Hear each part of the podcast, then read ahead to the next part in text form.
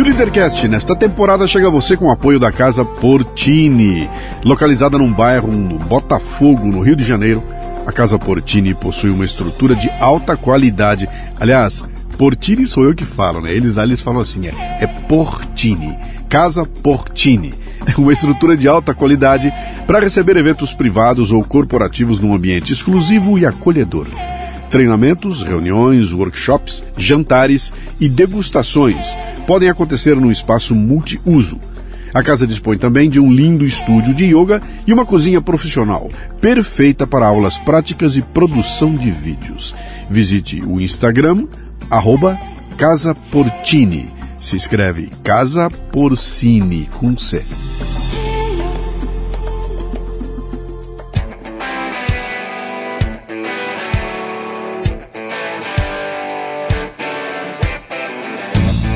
Bom dia, boa tarde, boa noite, bem-vindo, bem-vinda a mais um Leadercast, o podcast que trata de liderança e empreendedorismo com gente que faz acontecer.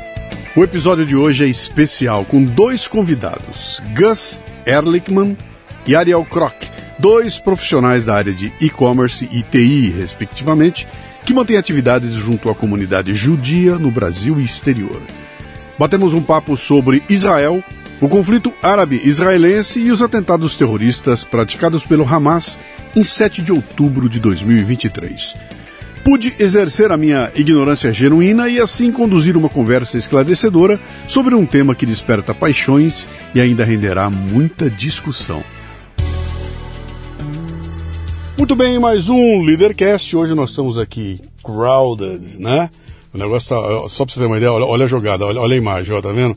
É, é um lugar que cabe duas pessoas, hoje tem três, mas tinha que ser três, vocês vão entender por quê, pra gente poder trocar uma ideia legal aqui. Eu começo contando como é que o meu. Meus é, é, convidados chegaram aqui, né? Um deles é meu seguidor, mandou uma mensagem. Eu tinha feito um post qualquer que eu não me lembro o que, que era.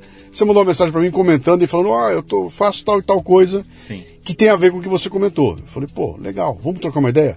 Vamos, mas se você quiser mais profundamente, eu tenho que levar um alguém mais comigo. Eu falei: Cara, estamos juntos aqui então, vocês vão entender por quê. Vieram os dois, foi assim que eles apareceram aqui. Sejam muito bem-vindos. Né?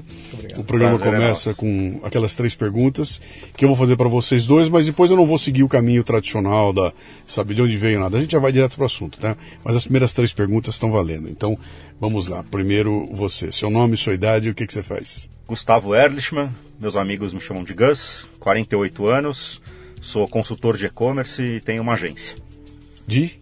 de e-commerce, consultoria e Legal. marketing digital. Legal. Ariel Croc, 49 anos, ah, trabalho com tecnologia, tecnologia em telecomunicações, tecnologia em inteligência artificial e faço os trabalhos voluntários aí pelo mundo. Legal.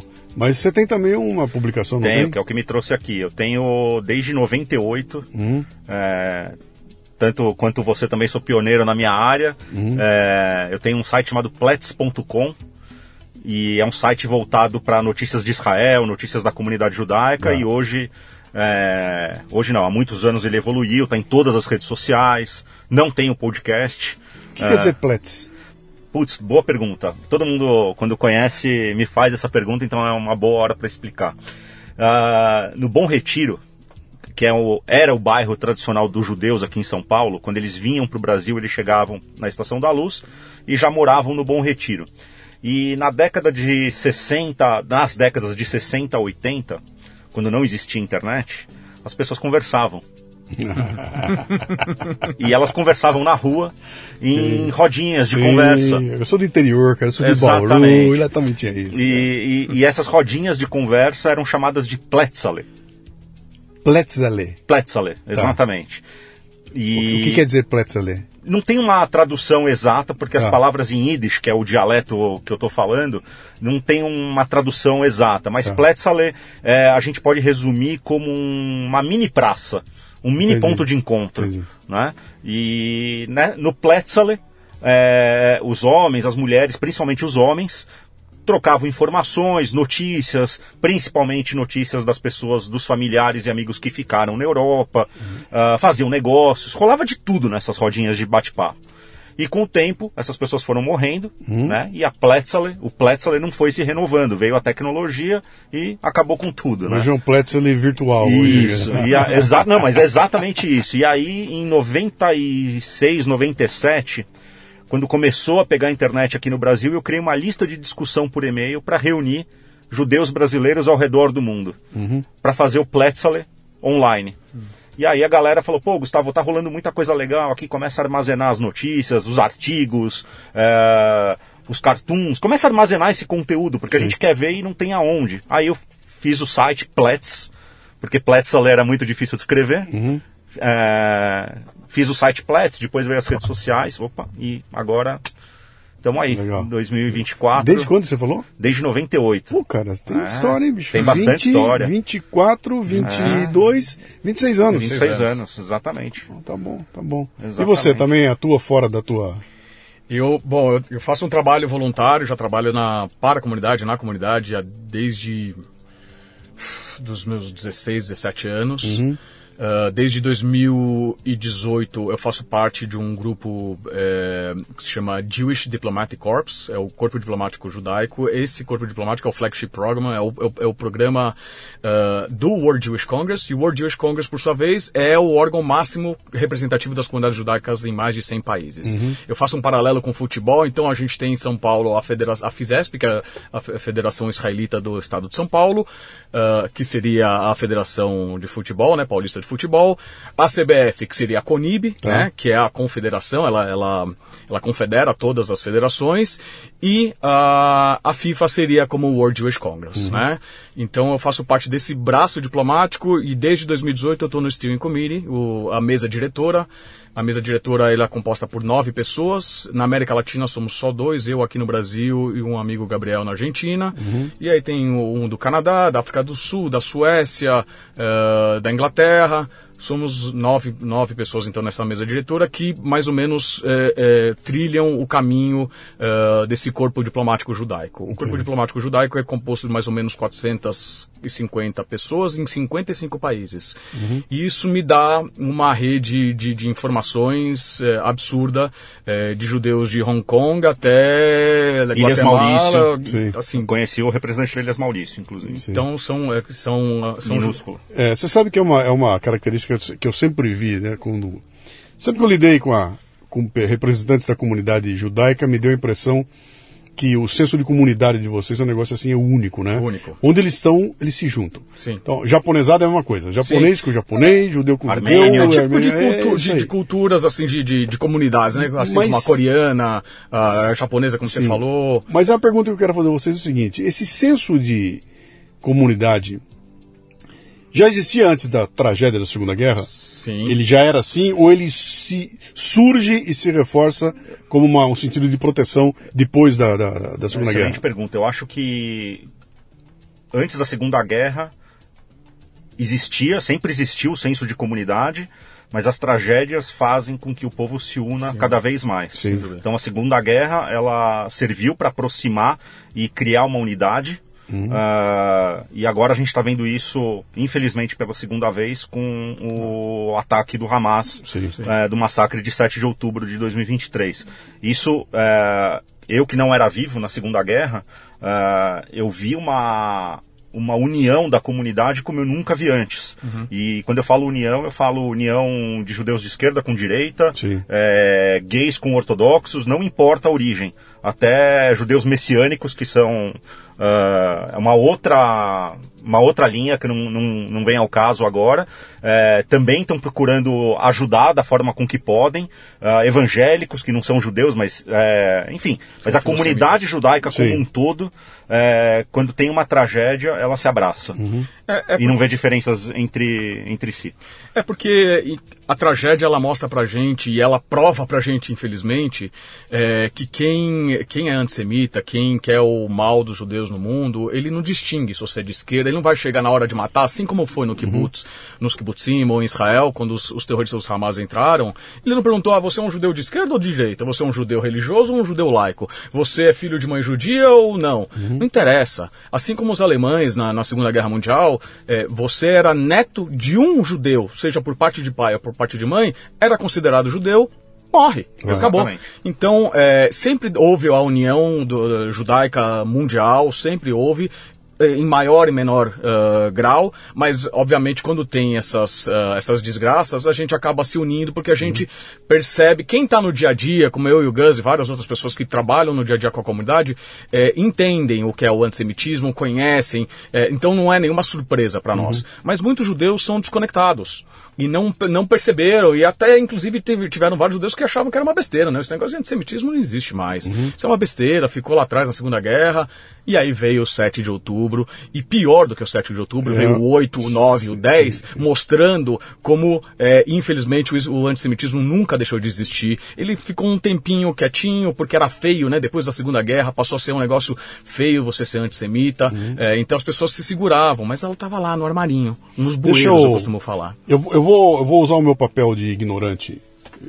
Eu sou o dono do programa, tá? E sou ignorante. Então, Ninguém me tira. vou usar a ignorância aqui e vou fazer o papel eh, que tem que ser feito aqui, né? Vocês nasceram no Brasil, os dois? Sim. Nasceram são brasileiros. Meus pais Filhos também, meus pais são brasileiros, meus avós vieram da Rússia e da Polônia.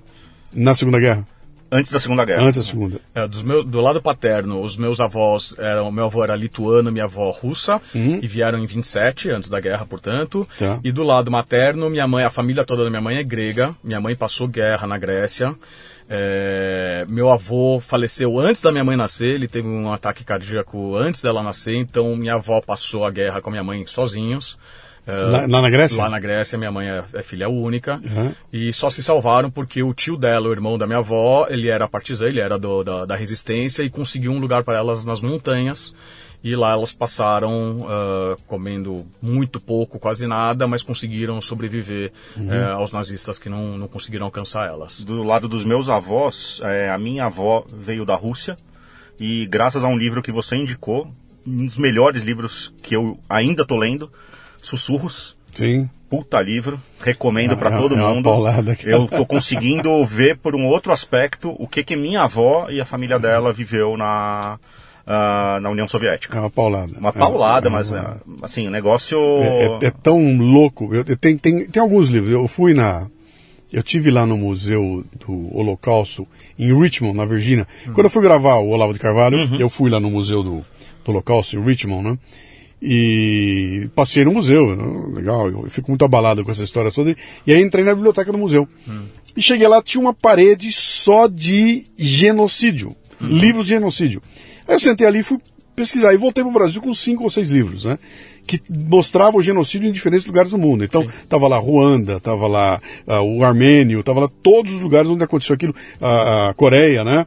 Ah, o Camboja. Pô, e tem um, cara, tem alguns. Tem um que chama When Broken Glass Floats. Quando o vidro quebrado flutua, que é o relato de uma garota que estava lá e que sofreu na. Quando você lê aquilo, cara, você fala, bicho, não, não pode ser que isso tenha acontecido. E aconteceu, a gente A sabe que. Noite dos Cristais, é isso? o mais doido Não, é não, o- não, não. Esse não. Esse, esse, isso é do Camboja, né? Essa Ah, da tá. menina, né? O mais doido é que quando você vai lendo sussurros, é, você começa automaticamente a fazer paralelos com o que está acontecendo em alguns países e também no Brasil. Sim. E começa a te bater aquele. Caramba, a que ponto que a gente está chegando e como é que tem gente ainda em 2024 que acredita em teorias e políticas como a de 100 anos atrás. Pois é. É, o que, que falta para as pessoas evoluírem e perceberem que aquele erro do passado Não- não, tem como. não pode acontecer de novo. Mas pode acontecer de novo. Não, né? não tem dúvida. Não tem mais pode. né? Não tem É, dúvida. e Deixa eu- você vê a influência, desculpa, a influência de um livro que é Os Protocolos do Sábio do Sião, Sim. que influencia até hoje as pessoas, que foi um livro apócrifo totalmente antissemita é, é, do, do- do- da época do czar russo e que fala absurdos sobre ah, a comunidade judaica em todo mundo e até hoje é utilizado como algo, olha assim, olha os judeus, é, assim, é assado. É, é o mesmo livro que continua influenciando há mais de um século. É, eu vou contar a vocês agora como é que bate em mim essas coisas aí, né? Eu, como sou brasileiro, eu dizia o seguinte, que eu era brasileiro quatrocentão, né? Eu sou brasileiro, eu sou Pires, Pires quatrocentão. Até descobri que 400 anos atrás, Portugal mandava pra cá prostituta, bandido... O Pires era um deles. Espera aí, sou não, deixa pra lá, né? Mas uh, não tenho nada, não tenho judeu na família, não tenho nada com um, próximo com vocês, para ter um, no sangue ou ter alguma coisa da história. O que bate em mim é o que bate em geral. Então eu já vi de tudo, né? E vem aquela história, cuidado, o judeu, do, todos os bancos são dominados é. por eles, toda Hollywood é dominada por eles, toda. E quando você vai fuçar, você descobre que sim, os caras estão em todo lugar bem sucedido, tem um, um judeu sentado lá. Aí você fala, pô, isso é assim porque os caras são tinhosos e manipulam para ser, ou porque os caras são espertos demais, são inteligentes e onde eles pegam, eles fazem a coisa bem feita, né? Então eu bati o olho e falei, pera um pouquinho que não tem explicação fácil para isso aí não, né? Mas a ideia de trazer vocês aqui era a gente é, conversar um pouco aí no calor dos acontecimentos, né? E eu queria que vocês começassem é, contando pra gente que tá ouvindo aqui essa história, cara, de semitismo, antissemitismo, sionismo, anti, sionista ou não sionista, dá diferenciação, explica de uma forma clara pra gente o, o que, que é isso, cara. Legal. Pra, como é que é para um afegão médio? Vamos lá, sionismo, é, em, falando em pouquíssimas palavras, é o direito à autodeterminação do povo judeu na terra de Israel. Okay. Uma terra histórica, não é uma terra que aconteceu, surgiu do nada depois da Segunda Guerra Mundial. Não, a história ela é muito anterior àquilo muito anterior. Comprovada com achados arqueológicos, documentos, isso não faltam, provas da ligação do povo judeu Exato. com o Estado de Israel, com, que era, com o reino de Israel há 3 mil anos atrás, né? Uhum. Eu costumo falar assim, quer dizer, é, antes, é, antes do Estado de Israel existia o rei, a região da Palestina que era dominada pelo Império Britânico. Antes do Império Britânico, essa mesma região, que é uma região, nada mais não existia um país palestino, era a região da Palestina, é, que, que, que compõe vários países, né? Até a Jordânia, é o que é é hoje Israel, Cisjordânia, Gaza, um pedacinho do Líbano, um pedação da Jordânia, na verdade toda a Jordânia. É, e antes do, do, Império Britânico era o Império Turco Otomano. E uhum. antes, e antes, e antes. Se você voltar dois mil anos na história, você vai chegar aonde? No menino judeu chamado Jesus. Exatamente. Uhum. Né? Na terra de Israel. Eu, é... Tem gente contestando se é judeu ou não. É, eles falam que é, é palestino. Jesus é, é, palestino. judeu, é, é Jesus é palestino, sendo que os palestinos, em sua maioria, são árabes e muçulmanos. Uhum. E o islamismo nasceu 750 anos depois, né? Uhum. e só vieram para aquela região com a expansão islâmica que saiu da Península Arábica, de onde vieram os árabes. Ou, ou seja, você está dizendo para mim que, a, a, em suma, que não se trata de uma discussão de quem chegou primeiro. Sim. É, se for discutir quem chegou primeiro, existem dados. Bom, eu já ouvi de todo lado, tá? Todo tipo de conversa aí. Uhum. Ah, e, e, eu já tô careca o suficiente para saber que a discussão não é sobre quem, uhum. quem, quem, chegou, chegou primeiro. primeiro e, nem é sobre ter ou não ter um país. É, uhum. O papo é outro lá, né? Todo dia eu escrevi um artigo e falei, cara, se a gente, num rasgo de, de assim, de, de lucidez brasileira, os caras dessem o Acre para Israel hum. e fala, bicho, sai daí, vem para cá. Uhum. E trouxesse Israel e botasse no Acre Israel, os caras viriam aqui tacar bomba no Acre para tá destruir falando... o Acre, entendeu? É porque, porque não é, a questão não é terra, não cara, é não, terra, é, não é, Eu publiquei um vídeo recentemente no, no Instagram do, do Plets, é, do Chico Anísio dando uma entrevista para Marília Gabriela em 1998. Uhum. É, foi 98. E o Chico Anísio falando, meu, pega o Acre, não me lembro Sim. agora que estado ele estava falando, pega metade desse estado, dá para Israel, a outra metade dá para o Japão, fica lá 50 anos pagando aluguel para gente e depois devolve tudo desenvolvido, com tudo funcionando, porque não vai ter não vai ter deserto, não vai faltar comida, não vai faltar planta, não uhum. vai faltar flor, não vai faltar alimento para ninguém, educação, tecnologia, acabou. Chico Anísio morreu e não aconteceu isso.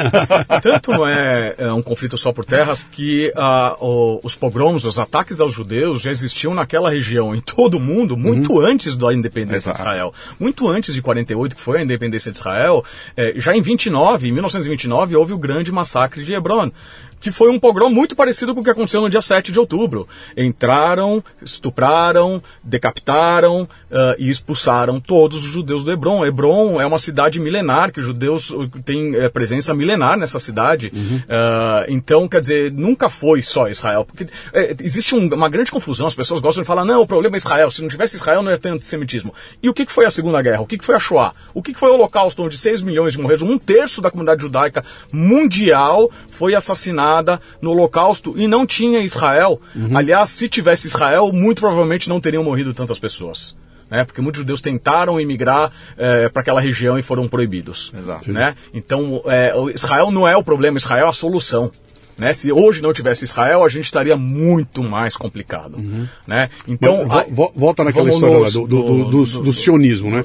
De onde vem o Si- Sion? Vem de Sion. Então, vem de Sion. Sion é Jerusalém. É o Monte Sion, Ok. que é Zion, né? Quer dizer, eh, o Sion. sionismo não se aplica a nenhuma outra cultura no mundo a não ser Não. judaica. Não. Sim, É totalmente ligado judaica, ao povo ok. judeu. É só o povo de. Israel. É. Ok. O, o sionismo, ele, ele sempre existiu, né? Desde quando existe o sionismo? O sionismo existe desde que os judeus foram expulsos pelo Império Romano, há dois mil anos atrás. Uhum. Sempre houve o desejo da comunidade judaica em todas as partes do mundo por onde se espalharam, foram obrigados a se espalhar, de voltar a morar em Jerusalém, em sua capital eterna.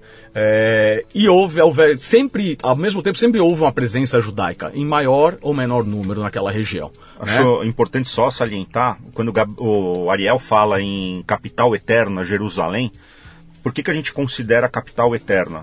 É, você já deve ter visto inúmeras fotos e vídeos do Muro das Lamentações. Sim. O Muro das Lamentações é um muro que cercava o Templo de Jerusalém. O local mais sagrado. o local mais Sim. sagrado dos judeus por toda a história. Não existe local mais sagrado para os judeus do que Quer o Templo. é por isso que não faz sentido tirar de lá para levar para outro lugar. Exatamente. E o que, né? que tem onde, onde era o templo é a mesquita de.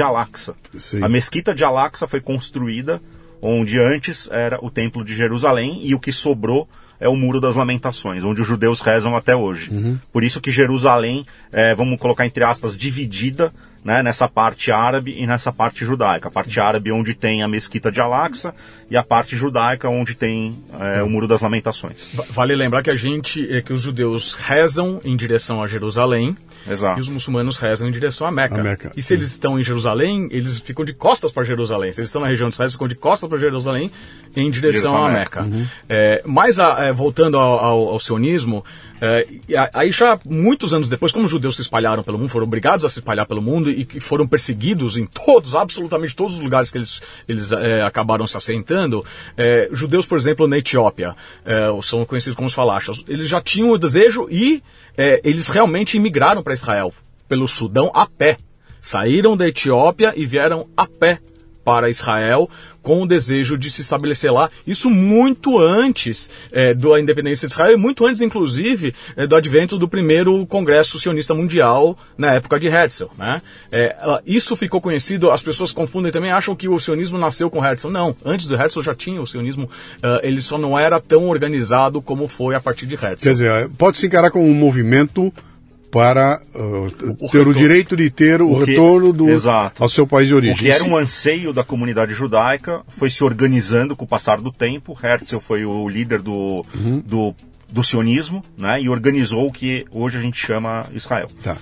Então, o antisionismo são as pessoas que não querem Que Israel que existe. Israel exista como um país é. Exatamente. em qualquer lugar do mundo, ou Não naquela região. Não, não aceita naquela a região. existência do Não- Estado de Não Israel. aceita a existência do, do Estado, de Israel. Exatamente. Sim. É, tem um detalhe, quer dizer, não é só é, viver nas suas terras ancestrais, etc, etc. É você se autogovernar. Aonde os judeus viveram por dois mil anos, eles não tinham direito a se governar, eles não tinham representantes e o que aconteceu? Foram atacados rotineiramente.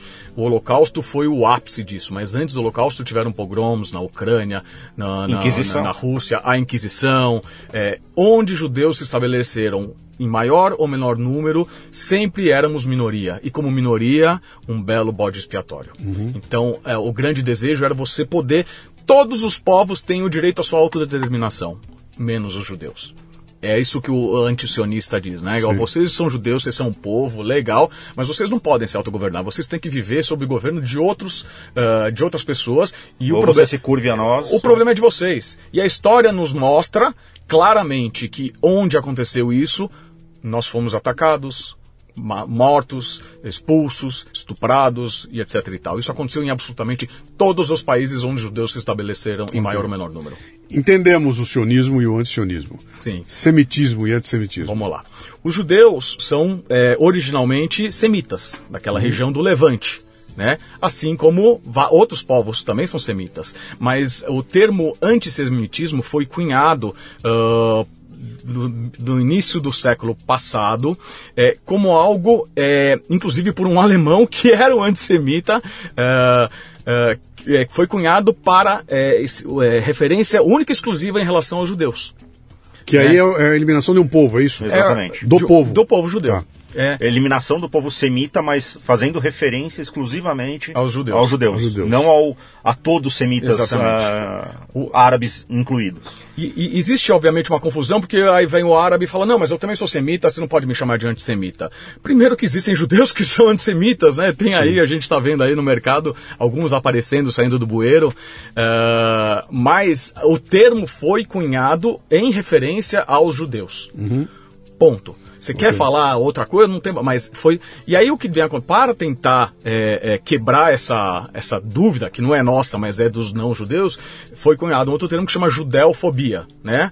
É, assim como tem a islamofobia, tem a homofobia, a, judi, a judeofobia. Que daí é, não tem, não tem Que- dúvida. Que, que, ao pé da letra, significa medo de judeus, né? Exatamente. Se fosse ao pé da letra. Exatamente. Medo de judeus. Exatamente. Ela é feita É para bicho dizer é papão, o é o contrário. bicho papão. sim. Mas é comumente utilizado o antissemitismo e Sim. Sim. E deveria ser reconhecido porque, de novo, foi cunhado. A pessoa que criou falou, é judeu, é Uhum. em referência aos judeus. Você quer usar para outra coisa, tudo bem, mas foi cunhado para isso. Ok. Então, Infelizmente. veja, veja- veja se, se, se, eu, se eu consigo resumir.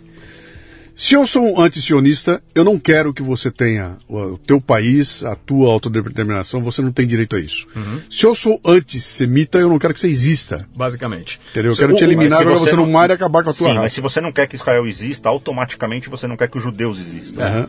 Porque isso é, de novo, é um direito do povo judeu, assim como todos os povos têm o direito de autodeterminação, o povo judeu também tem o seu direito de autodeterminação, que é o sionismo. Entendeu? Então, se você é um anti-sionista, você não quer. Você, você quer que o único país no mundo judaico. É o único no mundo que é judaico. Existem 22 países árabes, 40 e tantos países muçulmanos, nem sei quantos cristãos, mas o único Estado judaico no mundo não merece existir.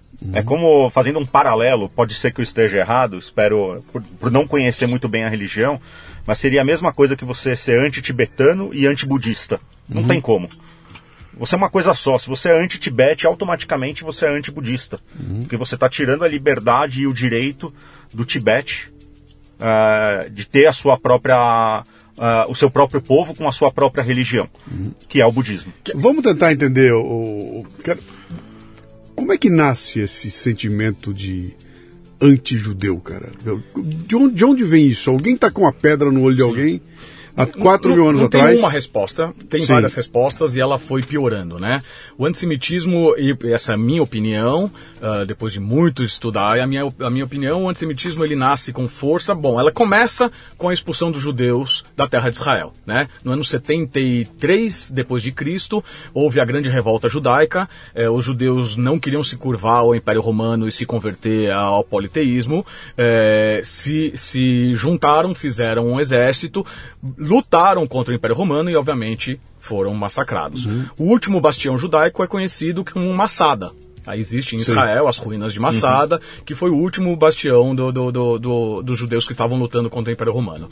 Depois disso, o Império Romano simplesmente expulsou o que sobrou de judeus ah, e renominou aquelas terras que se chamava Reino de Israel, ah, historicamente, ah, como eh, Syriae Palestinae, que é em latim, porque era como e sempre foi, né, a, a região da Palestina sempre foi uma é, ligado muito ligado à Síria, né? É, no século passado, no, no- no- e, e anteriormente, os, os, os palestinos eram os judeus, eles conheciam os, os judeus se diziam os palestinos têm passaporte é, é, palestino da, da época do Império Britânico com nomes judaicos. Ah, ah, o Palestine Post é o Jerusalem Post. Sim, tem moedas. Exa- exatamente É. o mesmo jornal. Os árabes que viviam naquela região, eles não gostavam de ser chamados de palestinos, eles achavam pejorativo, eles gostavam de ser chamados de sírios, porque Síria era realmente Damasco, a grande Suria. capital, era, era realmente aquele negócio muito mais é, elevado, eram cidades mais prósperas, enquanto que aquela região da Palestina era metade deserto, metade pântano, tá? Sim, tinham populações tanto judaicas como árabes vivendo ali naquela região, viveram é, por muitos séculos é, juntos, mas eram muito esparso, né? Mark Twain foi naquela região e ele mesmo escreve que era assim, é, eram campos com um monte de nada. Né? Ah, e aí quando, ah, quando veio, quando começou o advento do, do, do ah, oh meu Deus, do sionismo moderno com Herzl, começaram as imigrações.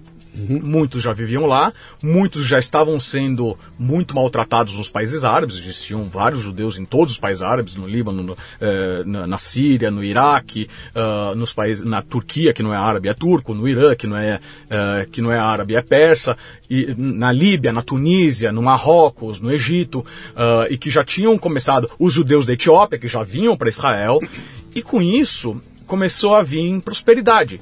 Por quê? Porque as pessoas, os judeus começaram a trabalhar a terra, eles começaram o comércio e isso traz empregos. E aí que começou um grande fluxo né, de migração não só de judeus, como também de árabes. Uhum. Uh, aliás, não só árabes, beduínos, drusos, aliás, são, são e, árabes isso também. tudo quando? Dá uma expectativa de tempo aí. 1800 e bolinha. Tá, bem antes da Segunda Guerra, antes bem de antes, se constituir bem, o Estado sim, ali, né? Sim, sim. Já, não, já, não, se constituiu o Estado, se já estava se agrupando. comunidades, estavam se agrupando. agrupando. Okay. Tel Aviv nunca foi uma cidade árabe. Tel Aviv é gigantesca. E Tel Aviv foi criada desde o princípio uh, unicamente, único exclusivamente por judeus. Uhum. Diferente de Haifa, que é uma cidade mista. Diferente, até hoje. Até hoje. Até hoje. É, Tel Aviv é uma cidade que foi criada, eram judeus que estavam sofrendo perseguição em Yafo, uhum. que é ali do ladinho de Tel Aviv, é grudado em Tel Aviv, e que falaram assim, bom, vamos para lá para a gente parar de, de apanhar. E aí é, criaram Tel Aviv, que existe Entendi. até hoje. Que, o interessante, né, que é uma, é uma... Não é uma disputa pelo pelo, pela riqueza que está no subsolo? Sim, não tem. Não, é, não, não tem, tem, né? não, não tem. tem. nada. Quer dizer, é uma disputa é cultural. A, é, a é uma disputa, cultural. A disputa é. Ou religiosa. É, cultural religiosa. Vou, vou, deixar que os ouvintes tomem as suas próprias conclusões. A disputa é na, na, na, dificuldade dos países vizinhos, que são árabes e grande maioria muçulmanos, em, em, em conviver com judeus ali ao lado os judeus, eles sempre tiveram convivência, né? É, mas também sempre tiveram problemas. Acho que vale destacar é, essa questão dos judeus nos países árabes. Os judeus sempre estiveram presentes nos países árabes. No Líbano, no Egito, no Marrocos, em toda a região. E quando o Ariel está falando de 1800, com o passar do tempo, foi ocorrendo também a expulsão dos judeus dos países árabes. Tanto que hoje você não encontra praticamente nenhum judeu nesses países. Né? Os judeus eles têm duas origens diferentes, principalmente os judeus que vieram da Europa, que é o meu caso, uhum. né, com avós russos e poloneses, e você tem judeus que vieram do Oriente, que são os judeus árabes. Né? Eu tenho muitos amigos que os pais vieram expulsos. É, primeira geração tá aqui que no falam Brasil. árabe em casa. Falam árabe em casa e são judeus. E tem, a, e tem toda a culinária árabe, que é conhecido, uh, são os judeus Mizrahi ou Sefaradi. Exato. É, um detalhe aí nessa história é que os judeus que viviam na Europa, também na região da Espanha, que foi muito próspera quando teve a invasão moura, né? Os judeus e os muçulmanos é, trabalhavam, conviviam juntos. Uhum. E aí veio a Inquisição e expulsou os dois. E neste momento, quem abrigou os judeus foram justamente os árabes, foram os muçulmanos. Primeiro no Marrocos, e aí eles foram migrando, né? Marrocos, Tuni Líbia, Tunísia, Egito, e aí foi subindo uh, uh, para a região da Palestina, Líbia, Síria, até a Turquia. Tanto que até hoje os judeus turcos falam ladino. O ladino é um dialeto, é, é, o judeu hispânico, é o nome do dialeto. Parece muito espanhol. Ele parece muito espanhol, que veio da onde? De quatro, cinco séculos antes dos judeus que moravam no sul da Espanha, junto com os muçulmanos. Uhum. É, só que vale ressaltar que os judeus é, foram realmente é, muito, é, foram recebi bem recebidos pelos árabes. Até hoje, o Marrocos, por exemplo, tem uma comunidade, é um dos poucos países árabes que, que, que sobrou uma comunidade judaica um pouco maior uhum. e, e, que protege, né? Na Segunda Guerra, inclusive, o rei do Marrocos protegeu a comunidade judaica local. Uh, então, até hoje tem uma boa convivência entre os judeus marroquinos e, e uh, e o seu reino, né, e o seu rei. Uh, mas eles foram migrando, né, foram migrando e, e, nessas migrações uma parte se estabeleceu e ficou lá e continuou lá até 1840, 50, uh, quando a, a, perseguição ficou tão, é, tão grande que eles não, não, tinham mais condições de continuar nesses países. Foram expulsos com a mão na frente e outra atrás. Tinham feito riquezas nesses países. Uhum. É, e foram expulsos com uma mão na frente e outra atrás aproximadamente 850 mil judeus e a maioria se estabeleceu em Israel. Uma parte foi para os Estados Unidos, uma parte veio para o Brasil, uma parte foi para outros países da América que ano Latina. era isso? Hã? Que ano era isso? Isso 1900 e pouco. Antes da É, Segunda é, Guerra. não tinha Israel ainda. Não, Não, existia não. Israel ainda. É, É, ele- na foi- região ali, foi, é, na foi- região. não, tá. foi ao longo do tempo, né? Antes e depois. né? Começou porque- antes da Segunda Guerra, mas Tá, continuou porque até o- depois da Segunda Guerra. Israel, como Israel que a gente conhece hoje, Sim. nasce após a Segunda Guerra. Não é isso? Quando Sim. alguém senta numa mesa e fala, vem cá, moçada, vamos, vamos repartir aquilo Eu ali. não gosto muito disso daí, porque aí as pessoas falam, ah, tá vendo, o antissemitismo é por causa de Israel. Não, o antissemitismo começou muito antes de Israel. E por que que houve a partilha, né? A tão famosa partilha da Palestina em 1947. Sim. Os caras falam assim, ah, quer saber? Então vamos lá, dá metade para esses caras, metade para outros caras e tudo bem. Não. Acontece que muito antes da partilha, em 1947, já tinha a Comissão Pio, tinha uma série de outras comissões para tentar resolver a questão judaica ah, nessas terras, na região da Palestina. O que, que era isso? Os judeus já moravam lá. Assim como os árabes. Já tinha uma população Já tinha uma considerável. população considerável. E já existia as brigas, né? Já Já, tinha existia atrito, o já conflito, tinha já tinha, atrito. Já tinha atrito. E aí então o que, que os caras falaram assim: bom, é o seguinte, ou a gente separa essa turma, ou esse negócio vai dar ruim. E aí então que veio a partilha, houve, vieram várias vezes e falaram assim: bom, aqui mora basicamente judeus, então aqui essa parte judaica. Aqui não, aqui mora mais árabes muçulmanos, então aqui é muçulmano. E assim eles fizeram, desculpa, e assim eles fizeram a partilha. Tanto que o mapa da partilha é, um, é uma concha de retalhos, né? É uma parte judaica aqui, depois árabe, depois judaica, depois árabe, né? e só, tem um, só tinha um- uma faixinha de terra que ligava as partes entre si. É, e de novo, por que, que veio a partilha? Porque existia a necessidade da partilha. Eram dois povos naquela mesma terra e que precisavam de alguma maneira se entender. e A única maneira de se entender era cada um ter o seu estado. Houve a partilha em 1947. Foi, é, o- o- eu costumo falar e é verdade, os- os- o Israel é talvez um dos mais legítimos países do mundo, porque ele não foi invadido, colonizado, etc., como o pessoal gosta de falar. Ele foi Planejado, aceito, foi- planejado e aceito pela maioria dos países da ONU. Se não fosse a maioria, não teria passado. Simples assim. Entendeu? Assim como o Timor-Leste, mais recentemente. Ele foi votado, criado a partir de uma necessidade que, se, que precisava separar. Ou mais recentemente ainda, o Sudão do Sul. Sudão do Sul, exatamente. Entendeu? É, é muito parecida essa questão. É, só que é só com Israel que a turma tem problema. E aí o- a gente, bem, a gente percebe que o problema não é Israel. É, aliás, o problema é Israel, que é o judeu entre as nações. A única nação judaica no mundo é Israel, então Israel é o judeu entre as nações. E ele sofre antissemitismo por ser o judeu entre as nações. É o double standard, né? O dois pesos e duas medidas, que é só aplicado a Israel. É, é uma série de exigências que se faz a Israel que se não faz a país mais, mais país nenhum. Entendeu? A- a- a- o ditador sírio, o Bashar al-Assad, matou mais de 500 mil pessoas, inclusive muitos de origem palestina. Existe uma, uma- um vilarejo é, perto de Damasco, 14 minutos. Eu fiz questão de botar no Google Maps. 14, 15 minutos de Damasco, existe uma cidadezinha, um vilarejo que se chama Yarmouk. Yarmouk era, basicamente, viviam 120 mil palestinos de origem palestina naquela região. Foi cercado, bombardeado e trucidado. Você viu alguma manifestação? Quando isso? Quando? Isso foi na época da, da Guerra Civil Síria, eh, 10, 15 anos Agora? atrás. Tá. Nem isso. É, você ouviu falar alguma manifestação para os palestinos de Yarmouk? Não. E a maior matança de palestinos do mundo, sabe qual que foi? Chama Black September, o Setembro Negro. O que, que, foi, que, que foi o Setembro Negro? Foi o rei da Jordânia, o Hussein, o velho Hussein, o pai do, do- que já faleceu, o pai do atual rei, que simplesmente assassinou 30 mil palestinos numa tacada só. Quem fala do Setembro Negro? Existia até um grupo eh, terrorista que chamava Setembro Negro, que foi o sim. grupo que matou os, Fez o atentado em em Uganda. Munique. Sim. É, em Munique. Em Em Munique, né? De do- do- Munique, do- é. das Olimpíadas. Sim. É, entendeu? Então, esse que é o grande problema, né? O antissemitismo, ele está ligado a Israel porque Israel é o judeu entre as nações e Israel não merece existir, porque o judeu não merece existir. Isso está na mentalidade dessas pessoas. Mas você eu, eu, eu isso- fiz uma, eu fiz uma primeira colocação aqui, a gente acho que não. não Da onde não- vem o antissemitismo. é, não bateu nela, né? Ah, É, eu, eu tenho uma. eu lembro que eu brinquei, falei, alguém tacou uma pedra no olho de alguém há 4 mil anos atrás e nunca mais teve eu um tenho acerto uma ali. resposta que é Como bem pode ser polêmica. É, eu acredito, existe esse antissemitismo histórico que o Ariel, ah, que o Ariel contou, mas eu acredito que o antissemitismo que a gente sofre hoje, ele tem uma boa parte da origem vindo da Inquisição. Tá? A gente tem que separar ó, um pouquinho o que que é esse antissemitismo histórico ah, do Oriente Médio ah, e o antissemitismo que veio pós-Inquisição. um pequeno adendo sobre isso aí, mas é que não veio da Inquisição, ele veio do, ter- do primeiro concílio, que foi ah, no século 300 eh, depois de Cristo, Bom, é- mais ou menos, que foi quando o Império Romano se tornou cristão.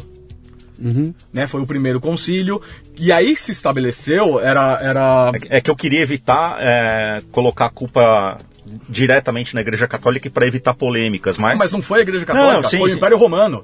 Porque a Igreja Católica naquele momento era muito pequena. Ali- Aliás, não era nem a Igreja Católica, era, era os cristãos daquele momento. sim. Ah, e que aí se estabeleceu que, bom, quem matou Jesus. Aí que veio o, deisi- o deicídio, O deicídio, né? Quem matou Jesus, nosso Senhor, os judeus. Eu, eu acredito que o antissemitismo que a gente sofre hoje vem, Nasce a raiz vem do deicídio, né, da acusação de que os judeus mataram Jesus. E por que, que eu falo isso? Porque até hoje, quando eu falo hoje é hoje mesmo, muitas das ameaças antissemitas que eu recebo pelo, pelo Pletz, eu recebo toneladas, é, eu tenho ameaças antissemitas vindo de árabes e eu tenho ameaças antissemitas vindas de, ah, de fundo religioso extremista cristão, né? Dizendo que vocês mataram Jesus, então vocês vão, vão sofrer seus pecados até O fim dos tempos. até o fim dos tempos. Esse é o castigo eterno que vocês vão merecer. Para mim isso é antissemitismo, né? Quando você está pregando um castigo para o povo judeu e está dando um motivo para isso, não importa qual seja, você está você tá agindo com, com antissemitismo. Então, é, esse antissemitismo moderno, vamos chamar assim, eu acredito que vem, é, vem dessa acusação do deicídio e se propagou de geração em geração. Tanto que você vai em cidades do interior, você tem muita gente com essa mentalidade. É, você vai para o exterior, você vê muita gente com essa mentalidade. É uma coisa que é cultural, que Embora- vem de, de geração em geração, Embora, infelizmente. embora a Igreja Católica já tenha negado isso, né? sim. já tenha negado que não, não foram os judeus que mataram Jesus, muito porque o crime, a, a- pena por crucificação não é uma pena judaica, é uma pena romana, né? Em toda a história judaica você não vê a pena como uma pena capital por crucificação, não existia. Quem é que fazia isso? Os romanos. Ah, então, é, realmente houve esse, eh, esse primeiro concílio, e aí, como assim? Não poderia falar que os próprios romanos mataram o próprio Deus, né? Então, bode expiatório, a minoria. Inclusive a palavra judeus. bode expiatório, o termo, ele Sim. tem origem judaica. Eu expliquei isso num, Já explicou? num podcast, né? né? Exatamente. Pega o bode, manda, mata ele no É, ele, tem um- deixa, ele carrega todos os pecados lá. Exatamente. Ah, então eu, Exatamente. eu, eu vi esse podcast, então é isso aí. Exatamente. Exatamente. O Karnal também tem uma excelente explicação do bode expiatório, que também é, é a mesma, e. E. Esqueci o que eu ia falar. Ah, depois você corta. Não, não ah, precisa, não. não, ah, não uma- um outro vínculo com, a, com essa época é a questão de Judas, né? Então, sempre fazem o paralelo, né? De judeus e Judas, o dedo duro, Uhum. o que denunciou, o que mentiu, né? Então, é, como eu falei... tem, a- tem alguma, ver, alguma coisa a ver? O, o nome Judas Não, não, com não. judeu é, um- é uma Não. coincidência? Não tem nada a ver isso. Não. Inclusive, Talvez não pela engano, etimologia, se a gente for ele pegar... nem- o nome dele nem era Judas, É. né? Ah, tem um livro muito bom do Amos Oz, que é um escritor israelense, ah, que se chama Judas. Ah, e ele conta um pouco dessa história que na verdade é, Judas, ele, conhecido como Judas, ele era o mais próximo de Jesus. E ele acreditava tanto na santidade de Jesus que ele achava que Jesus tinha que provar sua santidade como morrendo e renascendo. Então ele foi um dos incentivadores ah, ao- a, a- a morte de Jesus, né? A, a pena capital em Jesus, porque daí, opa, ele vai voltar e aí todo mundo vai entender ah, que realmente ele é Deus ou ele é o enviado por Deus. Ah, e acho que é aí que veio a, a, a conexão de ah, Judas dedurou eh, Cristo e a Judas judeu, tudo se conecta. A palavra É, eu judeu, sou- ela vem de Yahud. Yahud é judeu em árabe. Daí. E Yahud é em árabe e Yehud é em hebraico. Tanto que as- É, até as, as palavras são parecidas. Hum, nada como comer uma pipoca quentinha, não é? E esse cheirinho então, hein? Mas imagine que você tem de pedir pipoca, mas não consegue dizer uma só palavra. É difícil, né? Pois é. No Brasil existem 2 milhões de autistas que passam por esse desafio diariamente. Não só para pedir pipoca, mas para coisas básicas como dizer que quer ir ao banheiro, que está com sede, que está com frio. Bem, agora existe uma solução que está ajudando muita gente: o aplicativo Matraquinha, que ajuda essas crianças e adolescentes a expressarem seus desejos, emoções e necessidades. O Matraquinha tem mudado muitas vidas. E se você quiser fazer parte dessa corrente de transformação e amor ao próximo, torne-se um apoiador em matraquinha.com.br. Olha, acredite, existem pessoas honestas trabalhando para ajudar o próximo e que precisam do nosso apoio. matraquinha.com.br. Eu sou do, sou do interior de São Paulo, né? Da... E eu, como moleque, eu malhava o Judas, cara. Eu enchi ele de porrada, punha fogo no boneco e tudo mais, pra ver como essa, essa coisa cultural tá, tá, Total, tá, tá imbuída em todo mundo. Total. E, e faz sentido. Se vocês dizem que, cara, isso, isso é atribuído a judeus, eu tô malhando o boneco, por tabela, É isso tô aí. malhando vocês também. Exatamente. E aí deixa de ser uma questão, ah, como é que eu vou dizer, geográfico ou econômica para ser cultural ou religiosa, cara. É assim. Por E exemplo, aí- tem e aí gente não que tem se ofende, lógica. Luciano, tem gente que se ofende, por exemplo. ah, a gente está falando de etimologia, né? Ah, tem muito judeu que se ofende quando a gente fala algumas palavras, por exemplo, você está judiando de mim. Sim. Não judia daquela mulher, né? Tem a velha, a famosa música do. do. Judia judia de mim, acho que é do. Me fugiu o nome do cantor. Mas enfim. ah, a palavra judiar, Uhum. ela vem da Inquisição. Né? E tem muita gente que se ofende com esses termos porque você está judiando de alguém. Sim. Você está fazendo algo do mal. judeu, né? Algo ruim. Algo ruim Sim, né? Então, é, da mesma forma que a comunidade afrodescendente é, tem aqueles termos que ela considera pejorativo, nós judeus também temos, né? O Uhum. verbo judiar é um deles. Mas vamos lá, passa a Segunda Guerra então, depois Sim. que Voltando em ao assunto, né? 47 a gente se define que vai ser ali, os judeus do mundo inteiro começam a migrar para lá, formam um país. Aliás, ganham uma guerra com meia dúzia de carabina ali, né? Exatamente. Nem sei como, né? Mas tudo bem, forma-se um país ali. E a tendência natural das coisas é que aquilo fosse se acomodando ao tempo. Então, cara, conforme, cara, vamos negociar, negocia aqui, dá uma hora aquilo acomodaria, estava tudo bem. Mas isso nunca aconteceu, né? São períodos de intenso enfrentamento, depois dá uma paz, Se aí lá na frente volta Sim. e eu, e eu, eu, eu, eu assisti. Com os meus- Eu vi Camp David acontecendo, eu vi os Perfeito. caras de mão dada, eu vi isso tudo acontecer, falei, bom, agora vai, agora vai. Eu tenho um artigo meu, cara, no jornal, de 1977, onde eu explicava o que estava acontecendo na região lá, né?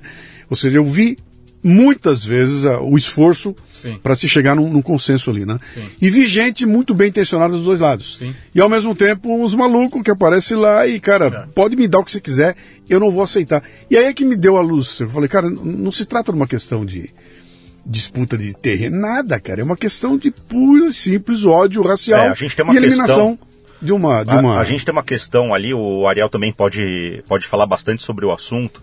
Existe, eh, a gente pode dividir os grupos ali em grupos políticos que sempre estiveram dispostos a sentar nas mesas de negociação. Egito, por exemplo, ah, Jordânia, por exemplo, com quem Israel mantém diálogo, com quem Israel mantém conversações e cada vez mais com outros países árabes.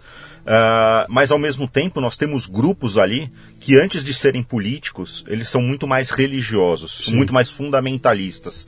E aí a religião vem na frente da política. E aí que começam os conflitos, tanto entre eles, tanto com Israel. Né? Ou seja, é um conflito ah, múltiplo. Né? Você vê árabes brigando com árabes, porque são xiitas versus sunitas. Você vê grupos mais radicais, como o Hamas, ah, como Jihad Islâmica, como o Hezbollah, ah, ISIS. Estado Islâmico, né, mais radical de todos eles, mas que inspirou as ações do Hamas.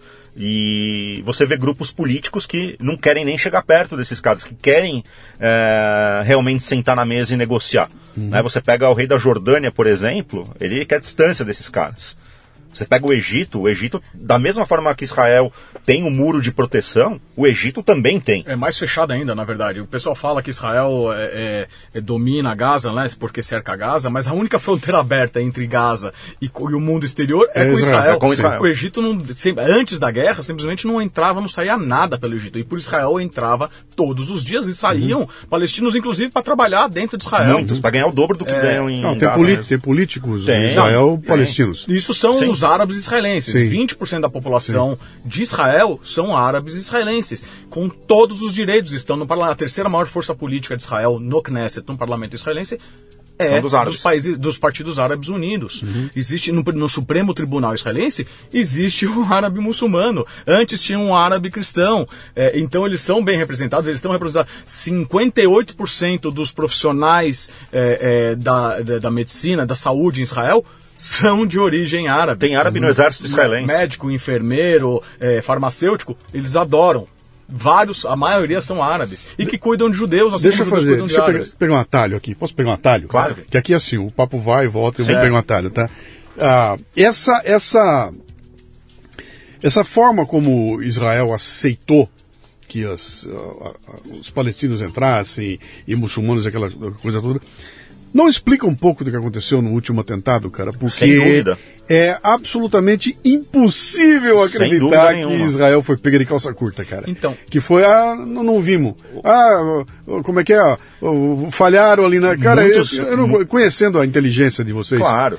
Muitos dos pra- palestinos que estavam invadindo o, a festa, a super- aquela festa supernova, ou os kibbutzim que foram atacados, muitos eram trabalhadores, Trabalhadores que passaram informações. Exatamente, que entravam e saíam todo dia para ir trabalhar e coletavam informações e levavam para então, dentro. mas esse, esse- é um, esse é um lado que é natural que isso fosse acontecer. Sim. Claro que ia acontecer. O que eu quero dizer é o seguinte: ah, a inteligência israelense é reconhecida como. Eu, eu sempre brincava, eu falava, cara, você quer acabar com essa. Quer- com a guerra, não sei o quê? Chama os israelenses aí.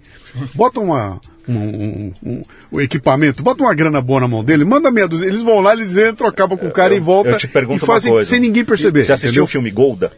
Assisti, assisti tudo que você pode imaginar. Então, o filme Assisti, Golda, como é é? ele Golda, passa- Falda, é, é, Munique, tudo eu, aquilo. eu vou te responder com esse exemplo, Aham. tá? No filme Golda, o filme se passa durante o julgamento da Golda Meir Sim. no tribunal israelense por conta da guerra. Com a Helen Mirren, né? Exatamente. sei. Eu acredito que vai acontecer a mesma coisa com Netanyahu e essa pergunta que você está me fazendo. Uhum. Os serviços de inteligência israelenses falharam, é, o governo falhou com informações.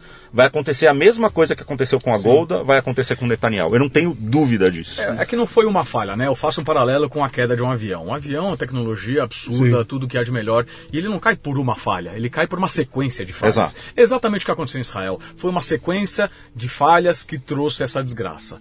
É, mas eu vou voltando um pouquinho na sua pergunta, que é o seguinte: existe uma população árabe israelense que vive em Israel muito bem, obrigado. Esse negócio de apartheid é a maior pataquada que existe no mundo, basta você ir para Israel e você ver que todas as placas de trânsito também são em árabes, que existem escolas Acesso livre, não árabes, tem- eles estão no parlamento, eles estão no Supremo, ah, eles estão no exército, eles estão na polícia, eles convivem. Não tem bebedor E- separado. e- é, ridículo é, que isso. nem tinha na época do apartheid brancos e negros. Escolas para brancos e negros. Não, é todo E- mundo e tem junto. um detalhe importante: depois eh, da- do 7 de, de outubro, essa população árabe israelense se sente muito mais israelense do que antes. Uhum. Existem várias estatísticas, mais de 75% Eles dos que provam, árabes né, o- israelenses entenderam que é, o que eles, o, o que que está acontecendo, o que que é o Hamas, o radicalismo e como as pessoas vivem debaixo desse radicalismo, eles não querem para eles. É, várias pessoas perguntavam se no futuro, no futuro acordo de paz entre Israel e, e um Estado palestino, você gostaria de viver sobre, é, é, sob é, domínio, sobre é, Palestina liderança palestina ou israelense? 85% fala israelense.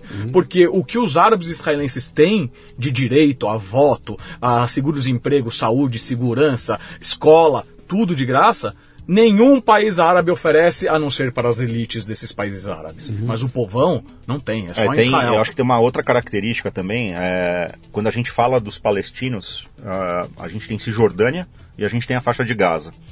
A faixa de Gaza ela é dominada pelo Hamas. Aí falando de um para os mais leigos. Sim. ah, e quem mora em Israel, quem é árabe israelense, jamais vai querer viver sob a chancela de um governo extremista, sob a lei da Sharia, que é a lei que o Hamas quer impor. Sim. Tá? É, se eles fossem viver sob um, um governo palestino, seria sob talvez o governo da Cisjordânia, que é um governo civil, menos religioso, é, que não tem teoricamente o radicalismo do Hamas, enfim. É, e também já com- respondendo a, a parte da tua pergunta que o Ariel começou a falar, que foi uma série de erros. É, um- uma coisa que eu observei também, e aí é uma, uma opinião completamente pessoal, não falo em nome de governo, não falo em nome de ninguém. é, passaram-se muitos anos é, sem um, um, grave atentado vindo de Gaza em direção a Israel. É, aconteceram alguns disparos de mísseis, Sim. mas atentados como aconteciam na, na segunda intifada entre, 2000, entre 2002 e 2005, hum. né? Uh, explosão de ônibus, homens-bomba, uh, explosão de restaurantes, de boates, etc. Isso parou de acontecer. Não que Israel baixou a guarda, pelo contrário, na verdade. É, é, o tal do muro, né? Que o pessoal reclama depois, do muro. Depois de que levantaram o muro, os atentados acabaram, literalmente. Porque eles simplesmente não conseguiam atravessar. Era uma fronteira que o cara cruzava o matinho, estava em Israel, pegava um ônibus, ia para Tel Aviv e, se explodia. explodia. Basicamente isso acabou. Isso. O muro literalmente acabou com, a, com os atentados. Por outro lado, vieram os mísseis. Uh, então Israel passou a se proteger é, dos ataques de mísseis, criando o Iron Dome, criando infraestrutura para que os mísseis não caíssem nas cidades israelenses. Mas aí, mais uma vez, opinião pessoal minha, eles é, talvez não deram atenção para algumas falhas de fronteira, para algumas formas como o Hamas atacou. Uh, e pegou Israel de calça curta. Vou dar dois exemplos. Primeiro, uh, ataques via drone. Né? Uh, o Hamas neutralizou algumas bases do exército com bombas dentro de drones. Então ele pegava, ia em cima de uma torre, disparava o, uma granada, por exemplo, destruía aquela base. Mas e... tem um detalhe importante: Isso... os drones entraram enquanto os mísseis estavam sendo lançados. Sim, sim. E aí que o radar não conseguiu pegar. Não pegar porque sim. o radar estava vendo os mísseis sendo lançados e os drones. Tem vídeo. Tem vídeo dos drones entrando enquanto os, os, mísseis estão sendo disparados. Que ó, tem uma inteligência muito sofisticada. A, a, verdade é que o Hamas fez direitinho, infelizmente. E acho Ele... que subestimaram também, por exemplo, tinham vídeos é, dos treinamentos do Hamas usando os parapentes, aquela. Uh, eu não sei o nome daquele equipamento. É um parapente mesmo. É um parapente, ela é, é. um parapente com motor, motorizado. né? Motorizado. E nesse ponto eu acho que Israel subestimou. Porque eles entraram na festa com parapentes extremamente armados, entraram através da faixa de Gaza, derrubando parte do muro, parte da cerca. É, eu, eu, eu, não consigo. É, é e foi, aconteceu a é, tragédia. Eu, não consigo acreditar nessas. Vocês assistiram Focão Negro em Perigo? Sim, há muitos anos. É maravilhoso esse filme, né? Que acontece. É, são os norte-americanos lá em Mogadiscio, Sim, né? Uhum. cai o helicóptero e uh, dá aquele rebu todo lá, né? E ali os caras mostram como é que funciona a inteligência dele. Ele tá no meio dos bandidos, cara. Sim. O que acontece lá, os caras sabem do outro lado, entendeu? Mas... Como é que você leva parapentes para lá e ninguém sacou que tava um monte de parapentes sendo Eles... carregado, cara? Sim. Ninguém, ninguém viu aquela movimentação. E detalhe, um detalhe a, a, os parapentes foram doações de um membro é. do governo da União Europeia. Que o cara é viciado em paraquedismo, Sim. em voo livre, e, e ele fez para, sem, para lazer. sem saber, entre hobby, aspas, lazer, é. que seria usado para fins Mas de terrorismo. Mas acho que o maior erro de todos de Israel foi é, entender que o Hamas era o, era o diabo que eles conheciam. Isso, essa frase é muito falada lá, né? Hum. O Hamas é o diabo que a gente conhece. Né? A gente sabe que eles são terríveis, mas a gente sabe a capacidade deles, o poder deles, uh, o desejo deles. Então Israel sentou na, na, na sua cadeirinha e falou assim: bom, o Hamas está lá, eles são realmente um grande problema, mas a gente sabe quem são eles. E o Hamas fez direitinho, nos últimos dois anos ele ficou quietinho. Sim. Teve um conflito em dois, março de 2022 entre a Jihad Islâmica e Israel, que ficou mandando mísseis de Gaza contra Israel. O Hamas não se envolveu o Hamas São assim, grupos diferentes. São grupos diferentes, uhum. que combatem entre si. Aliás, estava é, é, construindo túnel, estava então, estocando. Eles tavam, questão do túnel, eu quero te contar. Eles estavam se preparando e eles falaram assim: não se mete, deixa os caras se matar, fica na sua dois anos depois eles mostraram para que vieram. Uhum. Uh, infelizmente. Então, de novo, não foi uma falha, foram várias falhas e acho que a primeira delas foi acreditar que o Hamas estava é, quietinho, pacificado Sim, de, alguma, de alguma que o Hamas queria grana e realmente era tanto que entrou grana do Qatar é, para Gaza. Muito né? dinheiro. Eles falam que a grana veio de Israel, não, não, a grana veio do Qatar que deu para é, deu para Gaza teoricamente para a população civil. Não vem do Irã também? É, também, também, muito também Irã. Irã. Mas Qatar e Irã eles são próximos também, né? Uhum. Uh, então entrou muita grana acreditando que isso acalmaria do Hamas. Não, aqui tudo bem, eles vão fazer a escolinha, a UNRWA, é, é, tá tudo bem. Né? E aí foram pegos de surpresa. Então, de novo, não foi uma falha, foram inúmeras falhas que causaram essa tragédia. É, é, então, são, não é uma explicação, são várias explicações. Só para você, só para contextualizar o que o Ariel está falando, é, o Hamas, em paralelo ao terrorismo, o que, que ele faz para ludibriar a população civil, para acalmar a população civil? Serviço social. Ele nasceu como, como um serviço social. Na verdade, o Hamas nasceu como um serviço social.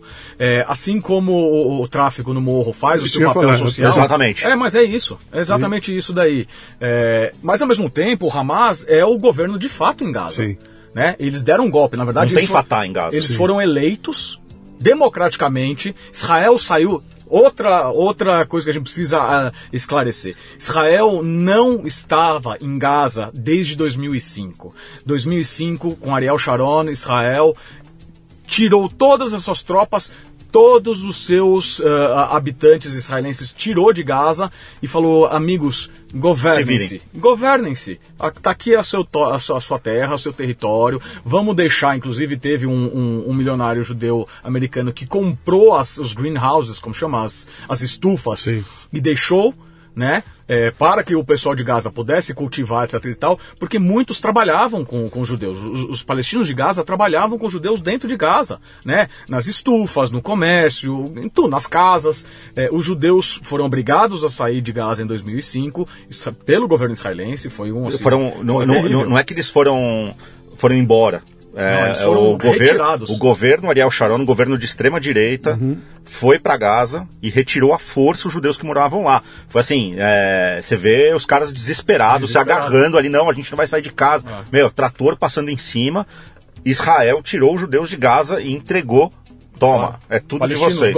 Eles tinham tudo Pra tudo para ter desenvolvido aquela região, para ter transformado Gaza é, num- numa cidade, num potencial turístico, num Sim. potencial de comércio, porque não falta gente, não falta praia.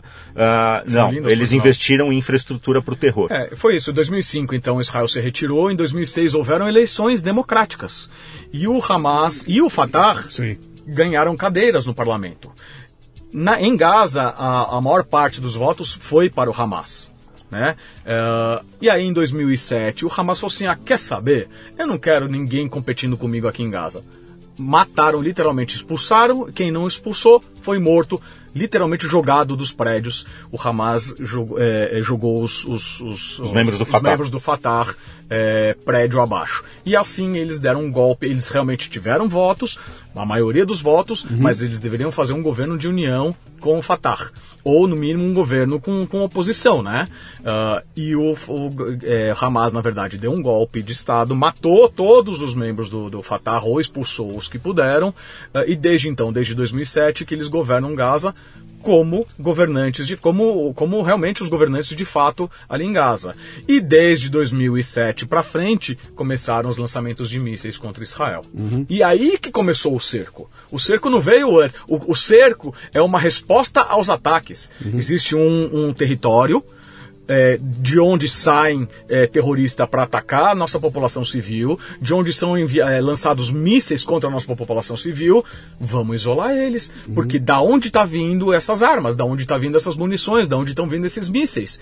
Se a gente fechar a fronteira e controlar, na verdade não é fechar, mas sim controlar, vamos tentar evitar. Infelizmente, tem muitos túneis entre Gaza e o Egito, Sim. que é por onde entra a maioria das, das- dos contrabandos. Exato. Os de primeiros mísseis. túneis. Você é, ia, ia falar de- Exato. de Os túneis, primeiros túneis foram descobertos na fronteira com o Egito para fazer contrabando. Sempre existiu contrabando com o Egito. Ah, que nem tem Brasil e Paraguai, tem, ah, tem entre os palestinos e o Egito. Mercadoria, tem de tudo. E os outros túneis eram na fronteira entre Cisjordânia e Israel e Gaza e Israel. Que eram os túneis que eles usavam para ultrapassar a fronteira por baixo e atacar, entrar em território israelense o tempo foi passando e foi se descobrindo essa rede de túneis. Os túneis que aparecem na televisão agora, pra gente não é novidade. Novidade é a infraestrutura que foi E a criada e extensão, né? desenvolvida, a extensão mu- maior que muito metrô em capitais, em grandes capitais do Se tivesse feito mundo. metrô lá. É, É, é maior do que o metrô de Londres em extensão. É, a gente está falando de túneis que passam carro, que tem é, veias internas, ah, que tem andares. A gente não está falando de um túnel que sai de um lado e Sim. passa para o outro. Não. A gente está falando de túneis extremamente complexos que não são construídos do dia para a noite. E todos revestidos com infraestrutura, muito cimento doado do exterior para a ONU. Né? Enfim, Com tudo que eles puderem desviar, eles com desviaram. banheiros, com refeitórios, com E armazéns. toda a infraestrutura, isso tem vídeos mostrando dos próprios palestinos gravando esses vídeos. É, toda a parte de tubulação de água, aqueles túneis monstru, aqueles canos monstruosos de, é, de diâmetro, foram retirados da tubulação de água Para virar míssil. para virar túnel e para virar míssil. Tem um detalhe importante nessa história. Quem fez todo o projeto para doação desses encanamentos ah, ah, para Gaza foi um dos residentes do os, os, os kibbutzim que foram atacados. Eles eram a grande maioria das pessoas eram mais à esquerda, Sim. que eram super críticos ao, ao governo de Israel e super pró-palestinos no sentido de ter um Estado palestino, em dar melhores condições, etc. E tal. Então tinha várias iniciativas de energia elétrica, de água, de saúde. Existe um programa chamado Save, Save Child's Heart, que é um programa de trazer crianças com problemas cardíacos para serem tratadas em Israel inclusive de Gaza, né? Ah, e aí eles criaram esse programa de distribuição de água eh, para os residentes de Gaza. O que, que fez o Hamas? Eles mesmos publicaram um vídeo deles tirando, Tirando, da eu- eu vi- terra eu vi os canos, Tirando os encanamentos, cano. para fazer míssil para atacar. Sim. Quer dizer, quem é a favor da população de Gaza e quem é contra? É, a né? maioria, quem normalmente mora em kibbutz é um pessoal mais de esquerda, mais Os socialista. kibbutzim são as comunas, né? Que é a base do Estado de Israel. e muitas dessas pessoas que moravam nos kibbutzim é, fazem parte de programas de apoio à população palestina, seja de Gaza ou da Cisjordânia. Normalmente e- esses que foram atacados é, tinham programas de parceria com a população de Gaza, dando emprego, ah, prestando ajuda solidária. E tem uma história específica de uma senhora chamada Vivian. Eu não sei a nacionalidade dela, mas ela era uma das mais antigas moradoras desse kibbutz. E um dos trabalhos que ela fazia era essa questão da agricultura. Né? Ela, trabalha, ela tinha um programa de, de agricultura, de levar a inteligência da agricultura de Israel para os territórios palestinos e também dar emprego para essas pessoas. Foi morta como qualquer outra. Exatamente. Uma- não importa quem é a Vivian, não importa o que ela fez pelo povo palestino, ela é judia, vai morrer. Ah, muitos desses moradores da fronteira, eles também fazem um trabalho voluntário, isso é, não é uma pessoa, são centenas de pessoas. Como eles podem atravessar a fronteira da mesma forma que os palestinos podem, o que, que eles faziam? Eles iam com os próprios carros até a fronteira e levavam os palestinos que precisavam de algum tratamento Tratamento hospitalar e levavam até os hospitais em Israel. Para eles não perderem tempo com ônibus, com van, etc. Não, vamos combinar. Tem, tem ONGs que fazem isso, faziam, combinavam diretamente com o cara da carona. Né? Não, é, não vou falar que é um Uber porque não tem pagamento, né? é um trabalho voluntário.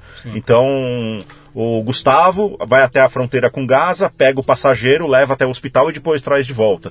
E, e- essa turma mais à esquerda que fez todos esses, esses projetos, essas Todo ONGs, é, muitos foram assassinados e os que sobreviveram, eles estão assim completamente desiludidos. Não querem são, assim, voltar. as pessoas que a gente tentou ajudar a vida toda vieram nos matar brutalmente. Tem outra história de uma senhora fotógrafa eh, que tinha um par em Gaza, que era um fotógrafo de Gaza.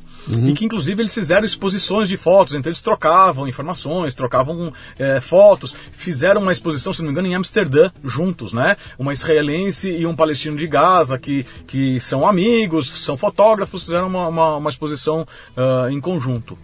E aí no dia 7 de outubro, ele rece- ela recebeu, ela era mora- moradora do kibbutz, ela foi sequestrada e foi devolvida nessas trocas que tiveram ah, em novembro, se não me engano. Uma das Ah, primeiras. É. E ela, ela recebeu um telefonema dele. E ele perguntando, ah, tem soldados aí perto? O que que tá acontecendo? Pá, pá, pá. E ela entendeu, depois de muito tempo, que na verdade ele estava apenas coletando informações. Quer dizer, o cara que ela julgava amigo, que queria ajudar, que queria que ele conquistasse o mundo com a sua fotografia, era na verdade um informante do Hamas, que usava do seu contato com essa senhora para atacar judeus. E assim, muitos trabalhadores que iam e voltavam todo dia. É, uma das coisas Sim. que o exército percebeu e ficou alarmado foi quando, quando começou a, a invasão, é que eles acharam vários mapas, várias informações super detalhadas sobre as bases militares, sobre os, os kibbutzim, com coisas que nem eles, nem, por exemplo, eu estava escutando a entrevista do chefe de, de, um, de, segurança de um dos kibbutz, que ele fala o cara, o, o, o que eles é, é, juntaram de informação, câmeras e alarmes, nem eu sabia que existia. Uhum. Câmeras que estavam esquecidas há não sei quanto tempo e que eles apontaram, aqui tem uma câmera, aqui tem uma câmera, então toma cuidado aqui para você não ser pego. É, tamanho o esforço que essas pessoas fizeram com informação privilegiada, porque eles tinham o direito e entravam em Israel para trabalhar e eram os mais bem pagos, né? Eram os palestinos gente, mais bem tinha, pagos. Tinha gente lá dentro, cara. Não, tinha gente que. Teve gente que não entrou, estava lá dentro, cara. Eu não então, tenho dúvida. Sim, alguém alguém sim, desligou sim, o alarme. Não, não, não. Teve, alguém desligou não, a teve, câmera. Te, teve é, é, trabalhadores que não voltaram para Gaza e que estavam lá esperando o momento. Exato, claro. Isso teve mesmo. Eles já estavam em Israel esperando o momento. Entendeu? Porque não tinha esse controle, nunca. De novo, foi. É, de certa forma, uma arrogância uh, da, da, das forças de segurança de Israel e o governo junto, acreditando que o Hamas era o diabo que eles conheciam e que ele estava é, calminho, porque uhum. o que o diabo queria era grana. E estava tudo bem. Bom, eu, eu achei que depois de. Depois daquele lance lá da, Iugoslávia, aquela uhum. confusão toda em Kosovo, aquilo Sim. tudo, eu, eu não veria mais é, um mundo civilizado é, praticando o tipo de coisa que a gente viu ali, né? E, no entanto, teve a invasão russa, já com cenas pavorosas ali, Sim. e agora essa. Como é que foi a, a, a, a comunidade israelense ou judia mundial? Ela foi pega de surpresa ou foi o um momento que falou, cara, a gente sabia que isso ia acontecer, cara?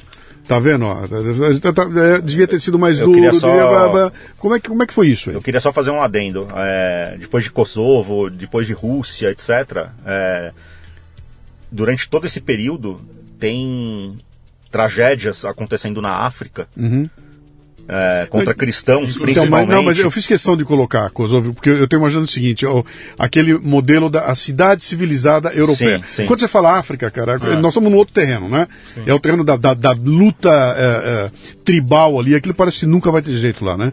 Então por isso que eu falei não, não da... Você né? pra África, na, é. você vai na Ásia, você vai na China, os, a minoria uiguri, que é muçulmana, está hoje, neste momento, sendo castrada quimicamente em, em verdadeiros campos de concentração. Cadê a turma protestando? Não tem. Não tem. É esse é o double standard que eu falo. Uhum. Entendeu? Onde está a Igreja Católica e... se manifestando contra os cristãos que estão sendo massacrados, por exemplo? É... No lo... Em lote, não é em 10, 20, não, é centenas. Sim. Quanto à sua pergunta, assim, a resposta é a seguinte: a, a comunidade judaica é muito plural, muito diversa em qualquer parte do mundo onde tem comunidade judaica, ela é muito plural. Você tem judeu de esquerda, você tem judeu de centro, você tem judeu de direita, você tem um judeu ultra-ortodoxo, você tem um judeu ortodoxo, você tem um judeu laico, você tem um judeu reformista, você tem um judeu ateu.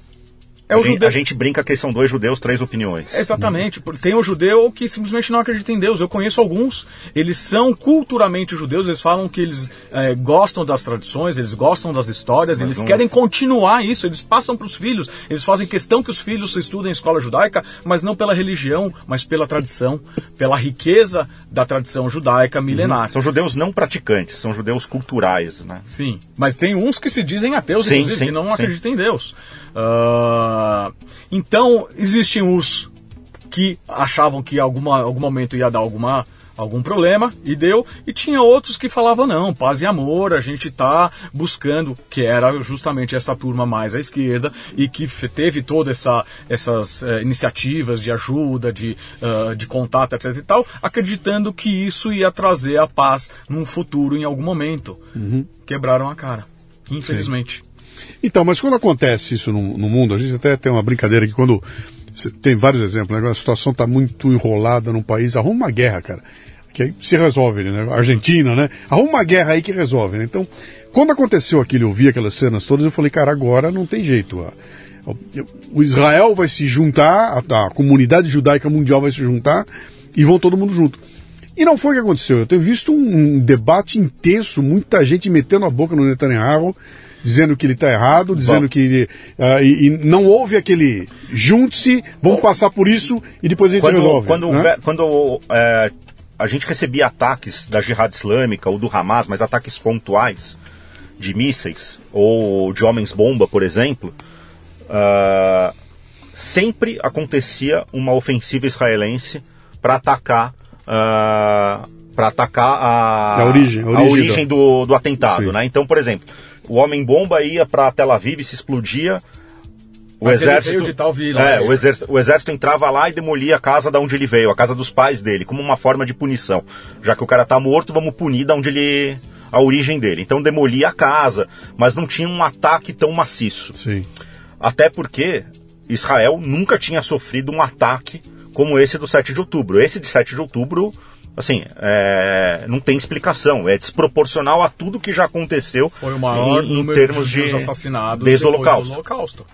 Não, maior, em um dia, o maior número de judeus que foram assassinados, Sim. brutalmente assassinados. Quando a gente fala de assassinato, Não, as, as pessoas não têm um noção. sim, É, sim. Não é um tiro que o cara. O cara foi, ele decepou, ele arrancou o olho do filho na frente do pai. Estuprou. Ele, ele estuprou a mãe na frente do filho. Ele botou Queimou o nenê no, no, no, no, no, no forno, enquanto estuprava a mãe com o pai morto do lado. Então, não é só assassinato, né? Como se fosse pouco assassinato. Foi uma brutalidade é, é, absurda. E- né? isso que chocou, né? As pessoas que veem os vídeos é, de- desse dia, e, é impressionante como tem ainda pessoa que duvida, né? O, Sim. o próprio cara filmou ele matando. Tem o áudio do cara ligando pros pais: pai, eu matei 10 judeus com as minhas próprias mãos, feliz da vida, e o pai mais feliz ainda. Esse é meu garoto, ele matou 10 judeus com as próprias mãos. É, então, você vê é, é, é, o mal. Só para só pra concluir o Sim. que eu estava falando, não, sem problema. É, com esse ataque de 7 de outubro, não havia mais dúvida, nunca teve nenhum tipo de questionamento que Israel ia devolver de uma forma é, como nunca tinha respondido antes. Até o Hamas a- sabia disso. Foi a gota d'água. Foi a gota d'água. E a minha explicação, assim, o Israel vinha num processo de negociação com alguns países árabes Sim. Sim. é, de uma forma como nunca havia Sim. negociado. Arábia Saudita. A Arábia Saudita, por- a- assim, o acordo com a Arábia Saudita Tava ali, ó. Tava na reta final. é, era Sim. e o E vai ataque, acontecer. o ataque do Hamas, meu ponto de isso, vista, sim. foi para interromper, porque se a Arábia Saudita assina um acordo de paz, corre-se o risco do Hamas perder seu financiamento, perder o apoio que ele tinha. Mais do que isso, eu, se você É, me permite. e só só, só para concluir o pensamento, senão eu vou me perder. Não perde, não perde. É, o ataque do Hamas ele veio de fato para acabar com esses acordos que Israel vinha construindo. A Arábia Saudita era, era o próximo e era a gota d'água para o Hamas. E ele assim, foi muito bem planejado, como o Ariel falou. ah, e Netanyahu não ia deixar barato. Não ia deixar barato. Não, mas nenhum governo iria Nenhum- deixar é, barato. aí que tá, Não um- tem- um não- ataque- Não, tem como conviver com um, um grupo radical, terrorista, é, é, é, extremista, religioso, que tem na sua carta magna o desejo de destruição do seu país e do seu povo. E de fato eles não só tentam, como eles conseguem, como foi aconteceu Exato. no, no dia 7 de outubro. Você mas, não, mas- você não senta na mesa de negociação não tem com como alguém que quer te conviver eliminar, com alguém. Simples cara, não assim, simples assim. Você entendeu? senta com o Egito, você senta com a Jordânia. Não, que são guerras entre estados, agora uma guerra simétrica de um grupo que não quer que você viva. Quando- Ponto. quando- Não, é, não é que ele quer assim, não, talvez a gente possa negociar, aí você fica com esse pedacinho. Não, eles não querem. Eles querem tudo ou nada. E mais, eles não querem um Estado palestino. Isso tem que ficar muito claro. As pessoas que são pró-palestino. Eu sou pró-palestino. Eu quero, eu tenho o maior desejo do mundo que os palestinos tenham um Estado viável, democrático, ao lado em parceria com Israel. É o que todo mundo quer e a grande maioria dos judeus no mundo também querem isso. Mas tem que ser Eu um quero ir na praia, em Gaza. mas tem que ser um Estado é, democrático e em paz com Israel. Não adianta você ter um Estado que vai continuar É, beligerante, continuar atacando Israel. E, mas para continuar o que o Gus estava falando, é, não foi só o Hamas, né? Quem é o patrão do Hamas? Qatar, Irã, Irã. principalmente Irã. E a quem machucaria mais uma paz entre Israel e a Arábia Saudita? O Irã Sim. já tem já tem vários é, é, croquis, já tem vários ah, planejamentos de fazer um corredor é, comercial da Arábia Saudita até a Europa, passando pela Jordânia, Arábia Saudita, Jordânia, Israel, Porto de Haifa, Chipre, Europa. Gás, petróleo, Flores, frutas. mercadorias, tudo, pessoas, e isso ia acabar com dois dos grandes atores que estão que foram quem ajudaram o, Qatar, o, o Hamas, e não só ajudaram, incentivaram, pagaram, é, é, treinaram Irã Uhum. e, Catar. Rússia. É, Rússia. Você, Então qual é, qual é a qual é a qual é a impossibilidade de um maluco desse aí desviar um artefato nuclear para alguém botar no bolso e entrar com ele em Israel e Então, eu, eu digo que os iranianos são muito loucos, mas eles não são suicidas, porque eles têm uma vida muito boa, né? A liderança iraniana tem uma vida maravilhosa, eles vivem como reis, assim como a liderança palestina que vive no Catar, que vive na Turquia, que também não ficaram sabendo, eles ficaram sabendo dos ataques muito depois, né? Quando aconteceu um negócio muito próximo do que aconteceu. É, quem foi isso, quem planejou foram as lideranças em locais. Gaza. Agora está acontecendo uma disputa interna entre o Ahia Sinwar, que é o atual líder do Hamas na faixa de Gaza, que está escondido em algum dos túneis, e o chefe do Hamas, o, o, Ismail o- Haniyeh. o Ismail Haniyeh, que está no Catar há muitos anos. Cara, como é que se mantém uma operação dessa dimensão? É, é, é, por baixo do pano, cara, na sombra? Como é que você mantém a- o volume de gente mobilizada ali? E não era que eram caras. Cara, eu tenho Então. certeza que eles foram pegar gente de outro lado, até para não ter conexão emocional com as vítimas. Eles devem ter trazido um monte de gente de fora. Como é que Uhum. Não, você cala a boca dessa esquece- turma, Esquece cara? conexão emocional. Eles mostraram claramente Não tem emoção que isso ali. não tem emoção, pelo contrário, tem ódio.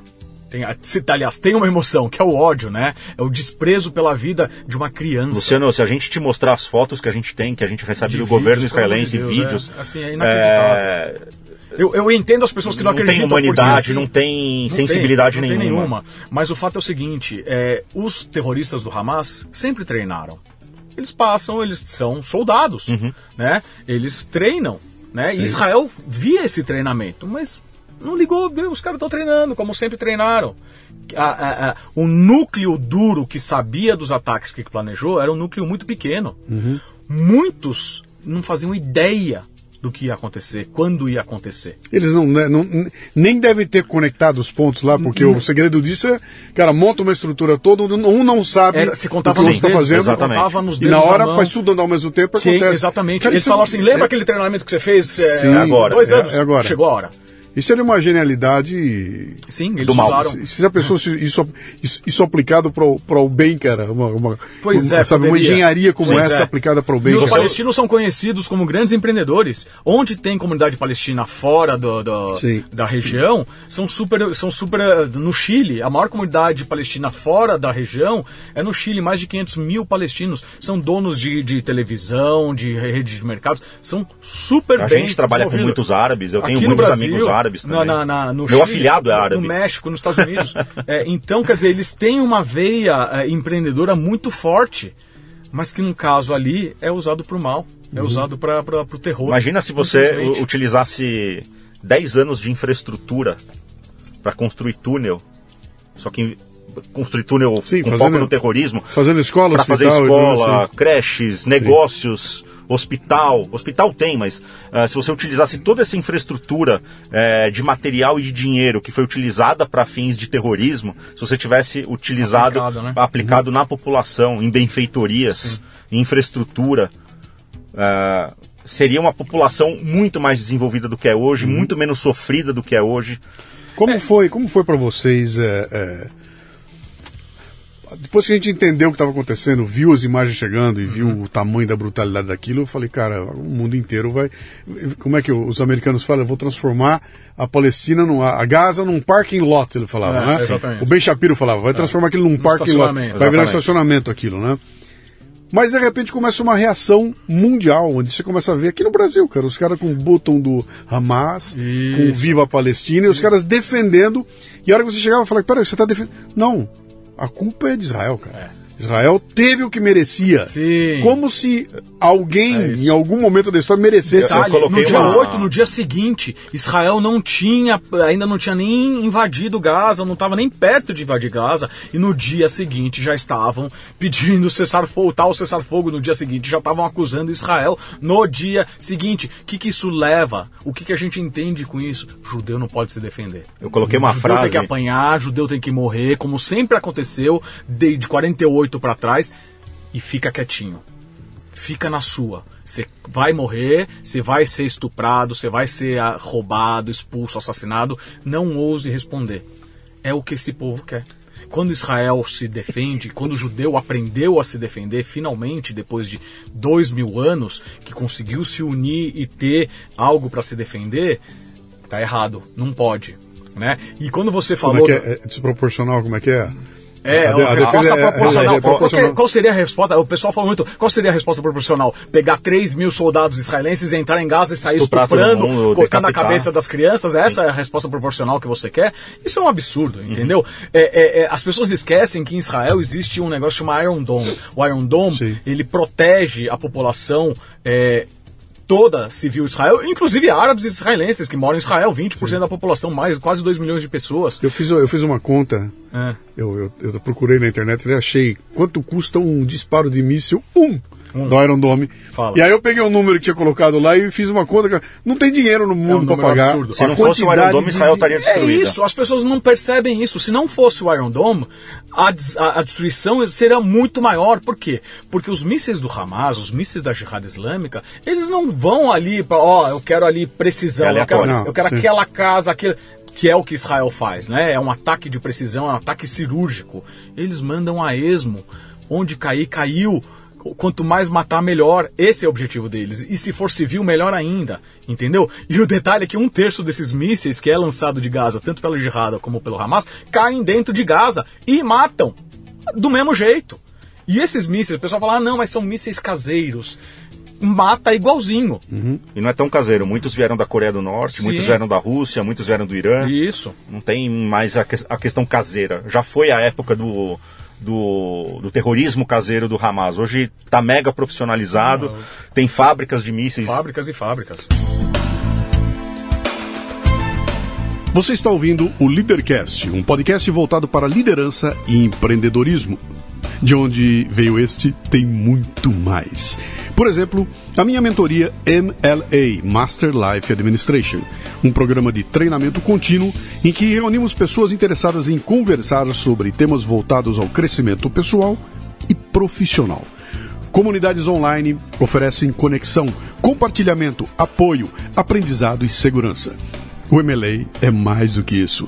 É um mastermind para profissionais, com encontros mensais, presenciais e online, promovendo uma sensação de comunidade e uma troca muito valiosa de experiências. Olha, tem vagas disponíveis. Se você se interessa em estar comigo, acesse mundocafebrasil.com e clique no link para saber mais. Mas me fala aqui, eu, eu, eu, acho que eu falei demais e cortei vocês. O, a reação ia... quando vocês viram o povo indo pra rua com. O povo não, né? então, né? Mas uma, uma, a gente já sabe quem são, né? Eu... Como em Casablanca, os, os suspeitos de sempre, é, né? Indo assim, pra rua. É... quando acontece alguma coisa com relação a Israel, eu costumo dizer que os ratos antissemitas saem do esgoto. Sim. Uh, e a gente está vendo o maior exemplo agora durante esse governo. Né? É, eu não sou bolsonarista, é, eu me considero uma pessoa de centro. É, não votei tanto no Bolsonaro, não votei no Lula, mas eu nunca vou me esquecer quando no governo Bolsonaro os esquerdistas, os lulistas, seja lá quem for, é, acusavam o governo Bolsonaro de antissemitismo é, quando aconteceram algumas coisas muito mal planejadas e muito mal pensadas. Naquele né? ministro da Cultura que fez aquele Sim. vídeo esdrúxulo, esdrúxulo Sim, que tinha, assim, tinha, tinha, tinha, tinha caráter antissemita ali, é, claramente. Nazistas, é, mas e ele, foi, foi demitido, né? Foi demitido, com certeza. Mas é, acusavam o governo Bolsonaro de ser um governo racista e um governo antissemita. E eu recebia, no, a, através do Plets, Uh, muitas críticas uh, quando eu via o governo Bolsonaro com uma bandeira de Israel. As pessoas vinham até o Plets para criticar, né? Uh, ou para elogiar. E o que a gente está vendo nesse governo em relação ao antissemitismo, mas nem se compara com o que a gente viu no governo Bolsonaro. Uhum. Eu, particularmente, não vi antissemitismo no governo Bolsonaro. Eu vi um governo extremamente aliado de Israel. Uh, tiveram episódios que a gente pode sim considerar de caráter antissemita, mas não do Bolsonaro. Uhum. Uh, mas o que a gente está vendo nesse governo, primeiro se aliando com as maiores ditaduras, não só da América Latina, mas de outros países, e, e defendendo a África do Sul uh, na corte de Haia contra Israel, É, assim, são coisas extremamente absurdas. Manifestações de jo José Genuíno mandando boicotar empresas Glaze de Hoffman. judeus. Glaze Hoffman, Lindbergh Farias, gente do mais alto naipe. E cadê essa é... turma que sempre falou, de, acusou e que agora tá quietinha?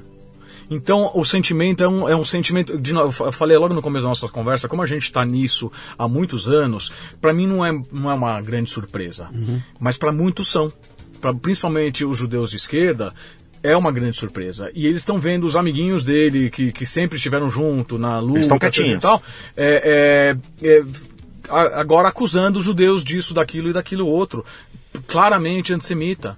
Entendeu? Então eu acho que assim, se teve algo bom Uh, que, é, que, se, é, se é que existe algo bom nisso daí. É, tem uma sequência, cara. É a sequência. máscara cair. Tem uma sequência. Essa, essa sequência. Tipo, votar, é, desculpa te interromper, se... Luciano, mas votaram no Lula para tirar o, o que eles chamavam de antissemita Bolsonaro, só que agora eles têm. Sim. o nazista Bolsonaro, só que agora tem algo muito pior. Só Sim. que agora é, tem algo que coloca a existência que, que tira a credibilidade e, e, coloca em xeque a existência de Israel, a existência do povo judeu. Mas é, eu colocar você. tem uma, tem uma sequência interessante aí que é, é, Vamos falar, em termos de mundo dá pra falar, mas quero falar em termos do Brasil. Uhum. Eleição do Trump, uhum. eleição do Bolsonaro, pandemia e os ataques a Israel. Sim. É uma sequência de acontecimentos que derrubaram a máscara de muita cara, gente. De todo mundo, cara. Sim, Não sim, sobrou muito pouca gente ah. que você olha e fala, pô, peraí, esse, esse, esse tá esse manteve. Esse cara não, não é hipócrita, Sim. não estava jogando bado pano, ele manteve a, a, coerência ali, né? Isso. Sobrou pouca gente. Exatamente. Cara. Eu falo, os ratos saíram dos bueiros, as máscaras caíram e agora a gente sabe se teve uma coisa boa, a gente sabe exatamente com quem a gente está lidando. E aí a gente volta para o começo da conversa, quando você me, nos perguntou sobre antisionismo e antissemitismo, uhum. que para 99% dos judeus é a mesma coisa. Mas não é nem pelo 99% dos judeus. Existe uma organização que se chama International Holocaust Remembers Alliance. É uma organização mundial que cunhou o, a definição defini a definição do, de antissemitismo. Sim. Definição oficial de antissemitismo. O Brasil é signatário, é observador, na verdade. Ele não é signatário, ele é observador, começou há pouco tempo. A cidade de São Paulo assinou há pouco tempo. Rio de Janeiro o Ricardo também. Nunes assinou como, como signatário do, do International Holocaust Remembrance Alliance, que diz o seguinte, entre outras, né? O que é o antissemitismo? É um documento bem extenso. É um, é um extenso que, é, que é, é, é assinado por Canadá, Estados Unidos, Dinamarca, vários países europeus inclusive países árabes também já assinaram, uh, e que diz o seguinte: é, você negar ao povo judeu, judeu o direito de autodeterminação é antissemitismo. Porque você só nega a eles e a ninguém mais. Porque todos os povos, que é aquilo que eu falei antes, por que todos os povos têm o direito à autodeterminação e os judeus não? Uhum. Outra coisa, você dizer que Israel não merece existir, você dizer que Israel é um Estado nazista, que é uma ofensa absurda para qualquer judeu no mundo, é, você, é, você botar a culpa, que é o que aconteceu agora na Bahia, é, você em Arraial da Ajuda, você botar a culpa pelas ações, pelas supostas ações do governo israelense é, em judeus do outro lado do mundo que não, não votaram no Bibi, entendeu? Que não moram em Israel, que não tem esse nem o, nem a, o poder e nem o direito de fazer isso, mas mas eles são acusados de fazerem parte da, do suposto. É, é, como se o sionismo fosse o, um, um grande mal. Né? E na verdade o sionismo é uma coisa muito simples, que todos os povos têm direito, os judeus também têm, se chama sionismo. Simples assim. Uhum.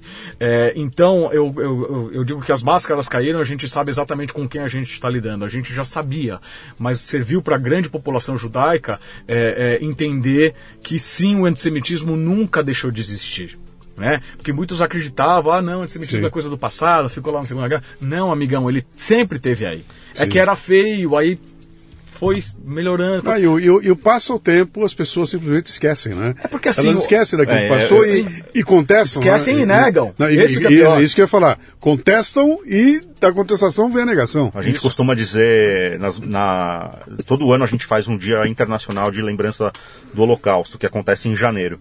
E até 7 de outubro, a gente usava como frase principal lembrar sempre, esquecer jamais. Desse ano em diante, é, nunca mais é agora. É. Porque a gente Never falava again. que o holocausto nunca mais. Só que a gente nunca imaginava que haveria uma matança como aconteceu a de outubro. Então, nunca mais é agora. Mas é que é, é, é, o- é o que você falou e o que mais dói mesmo, o que mais impressiona é que apesar de ter tantas provas, apesar de ter tantos vídeos, testemunhos, os caras mesmo mostrando com orgulho o que eles fizeram, Sim. ainda tem pessoas que negam, que falam não, não, o Hamas, é só um grupo de resistência palestina. Ou que culpam a gente por isso. É, é, não, a culpa é dos judeus, a culpa é dos israelenses que deixaram o, o- o povo palestino nessa situação. É, em Gaza, poucas pessoas sabem, mas até antes de 7 de outubro, existiam shoppings de luxo, existiam resorts de luxo à beira-mar. Você pode pegar agora, eu desafio todo mundo a pegar no, Wiki, no, no, no Expedia ou na Decolar ou qualquer um desses sites de, de- de turismo e bota hotel de luxo em Gaza. Tem uma lista. Shopping de luxo tem uma lista. Entendeu? Restaurantes, É, restaurantes, tudo. Então, obviamente que Gaza tinha a sua parte pobre, assim como São Paulo tem, assim como Rio de Janeiro tem, assim como Nova York tem, assim como a Califórnia tem, assim como Paris também tem. Obviamente que tem a sua parte mais pobre, a sua parte mediana e a parte rica. Gaza não é- Gaza é, não se diferenciava de nenhum desses países nesse sentido.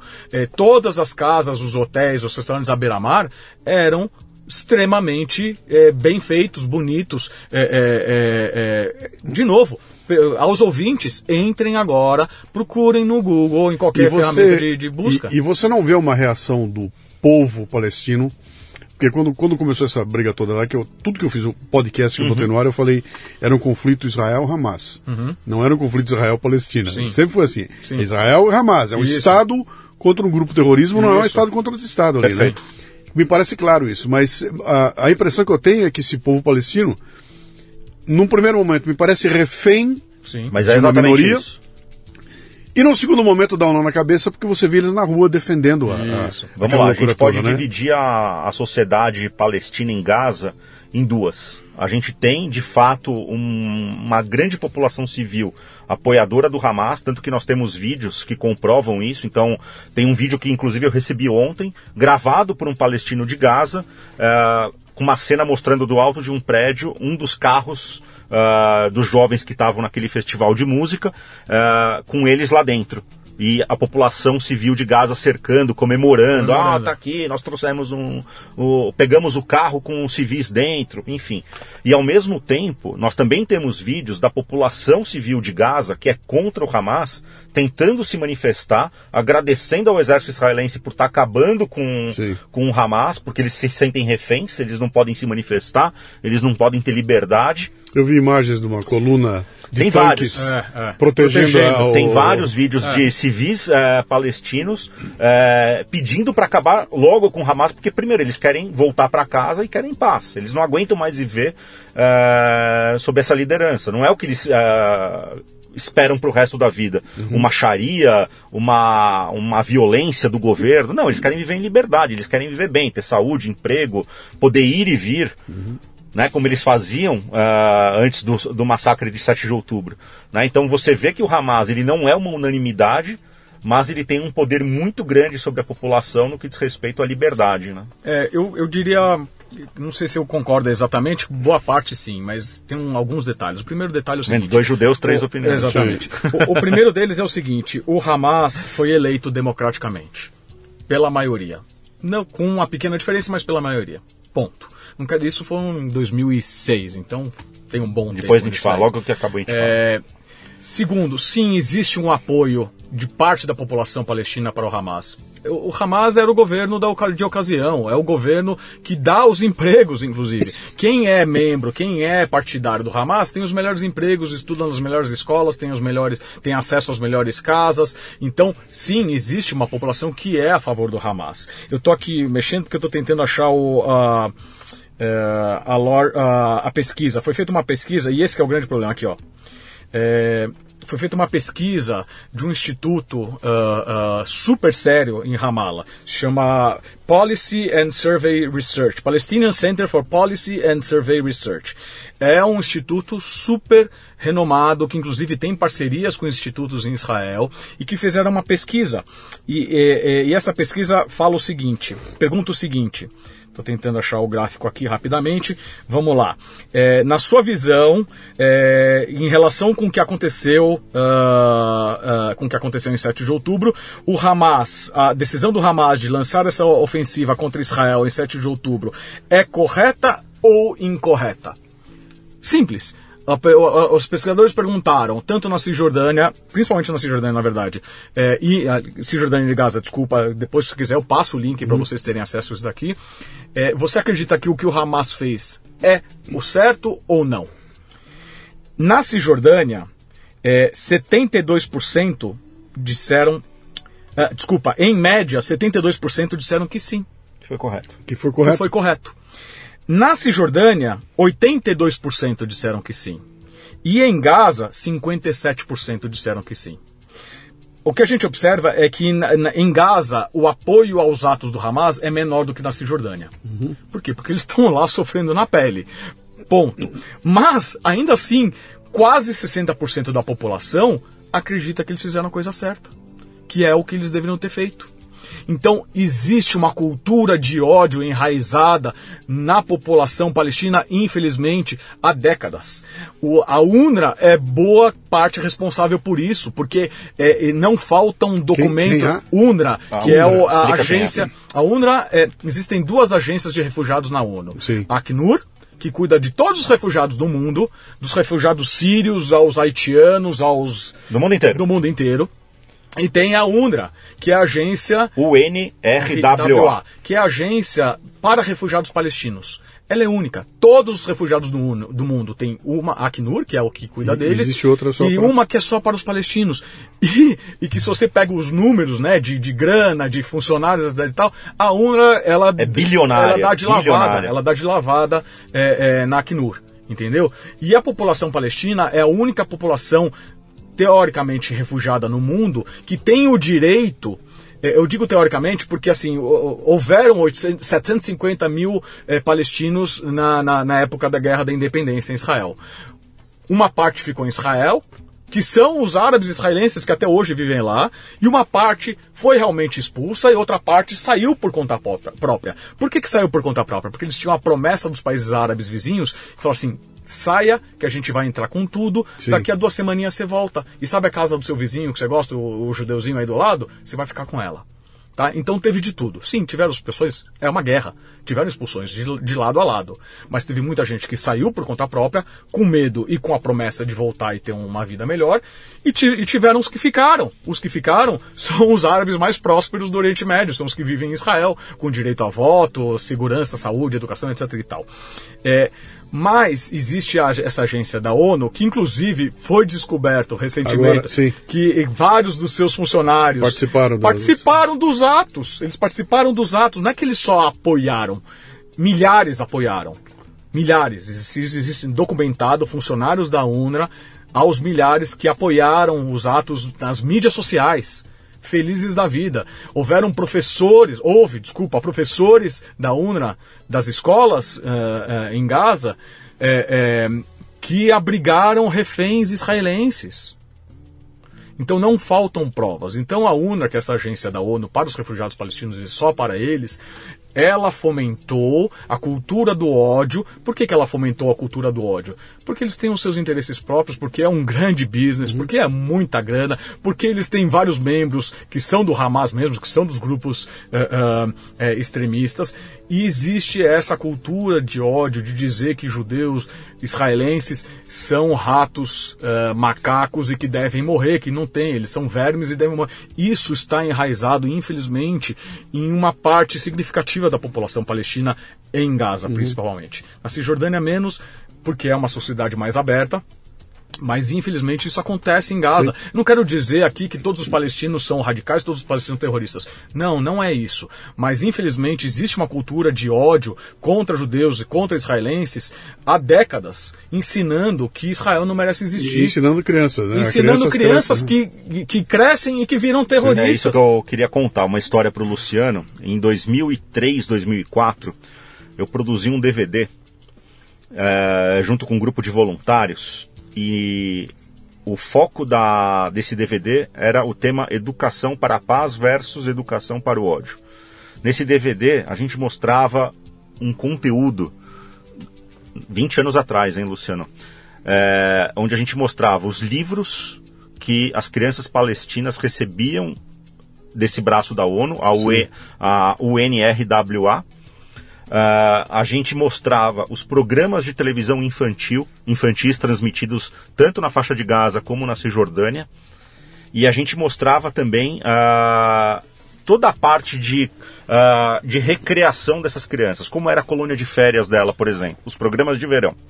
Então vamos lá, os livros infantis, todos pregando ódio a Israel abertamente, com, tema, com termos pejorativos aos judeus, com destruição ao Estado de Israel, uh, com a geografia ensinada como se todo território ali fosse From um território. sea, né? todo, do, todo o território palestino, do rio ao mar, que é o que a esquerda escuta, grita né? hoje na rua.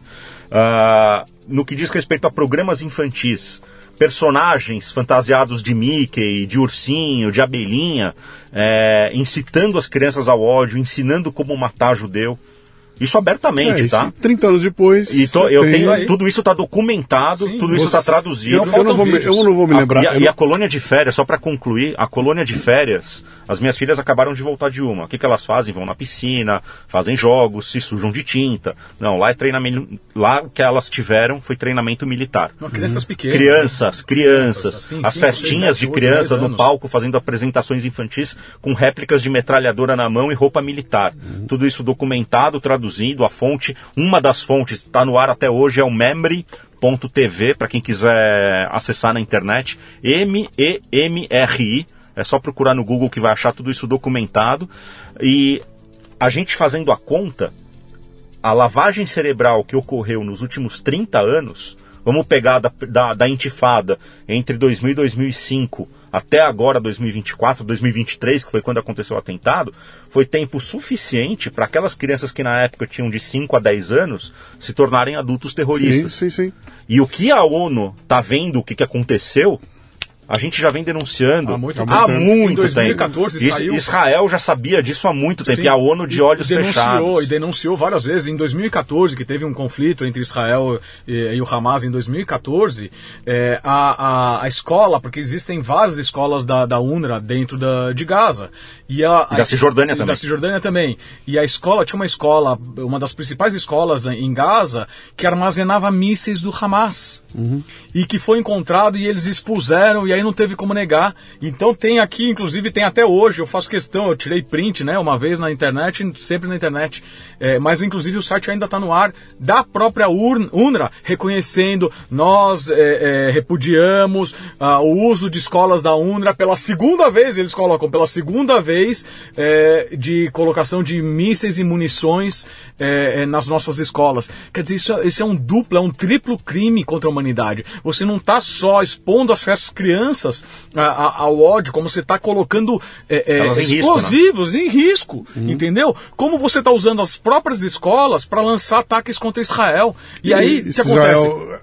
Porque Israel ele não ataca isso. faz a retaliação. O Israel ele retalia. Aí ele é acusado de Sim, atacar uma escola. claro. ponto de ataque. De onde saiu esse míssil? Ah, dali? É dali que eu vou destruir. Eu tenho que, eu tenho que, tem um sujeito que está atirando contra mim. O que, que eu vou fazer? Eu vou atirar no- na- nesse sujeito, eu vou atirar eh, na arma desse sujeito. É exatamente o que acontece. Israel localiza de onde saiu um míssil. Ah, foi dali? Então, peraí, ali que a gente tem que. Porque ali tem um lançador de mísseis. Se ele lançou um, ele vai lançar outros. Elimina. Entendeu? Não é um negócio assim que. Ah, esmo. Mesquitas construídas com a finalidade de serem bases. é, de Mesquitas, terror. escolas, Como é hospitais. que. Ele tá chegando no final, já, já estouramos aqui. Esse tema é, é muito louco. O que eu ia comentar com vocês, tem um, tem um documentário, não vou lembrar o nome dele agora aqui, mas eh, acho que vocês viram de um. Foi um jornalista que vai para lá e, e- e articula para fazer. juntar as crianças Sim, israelenses com sim, palestinas.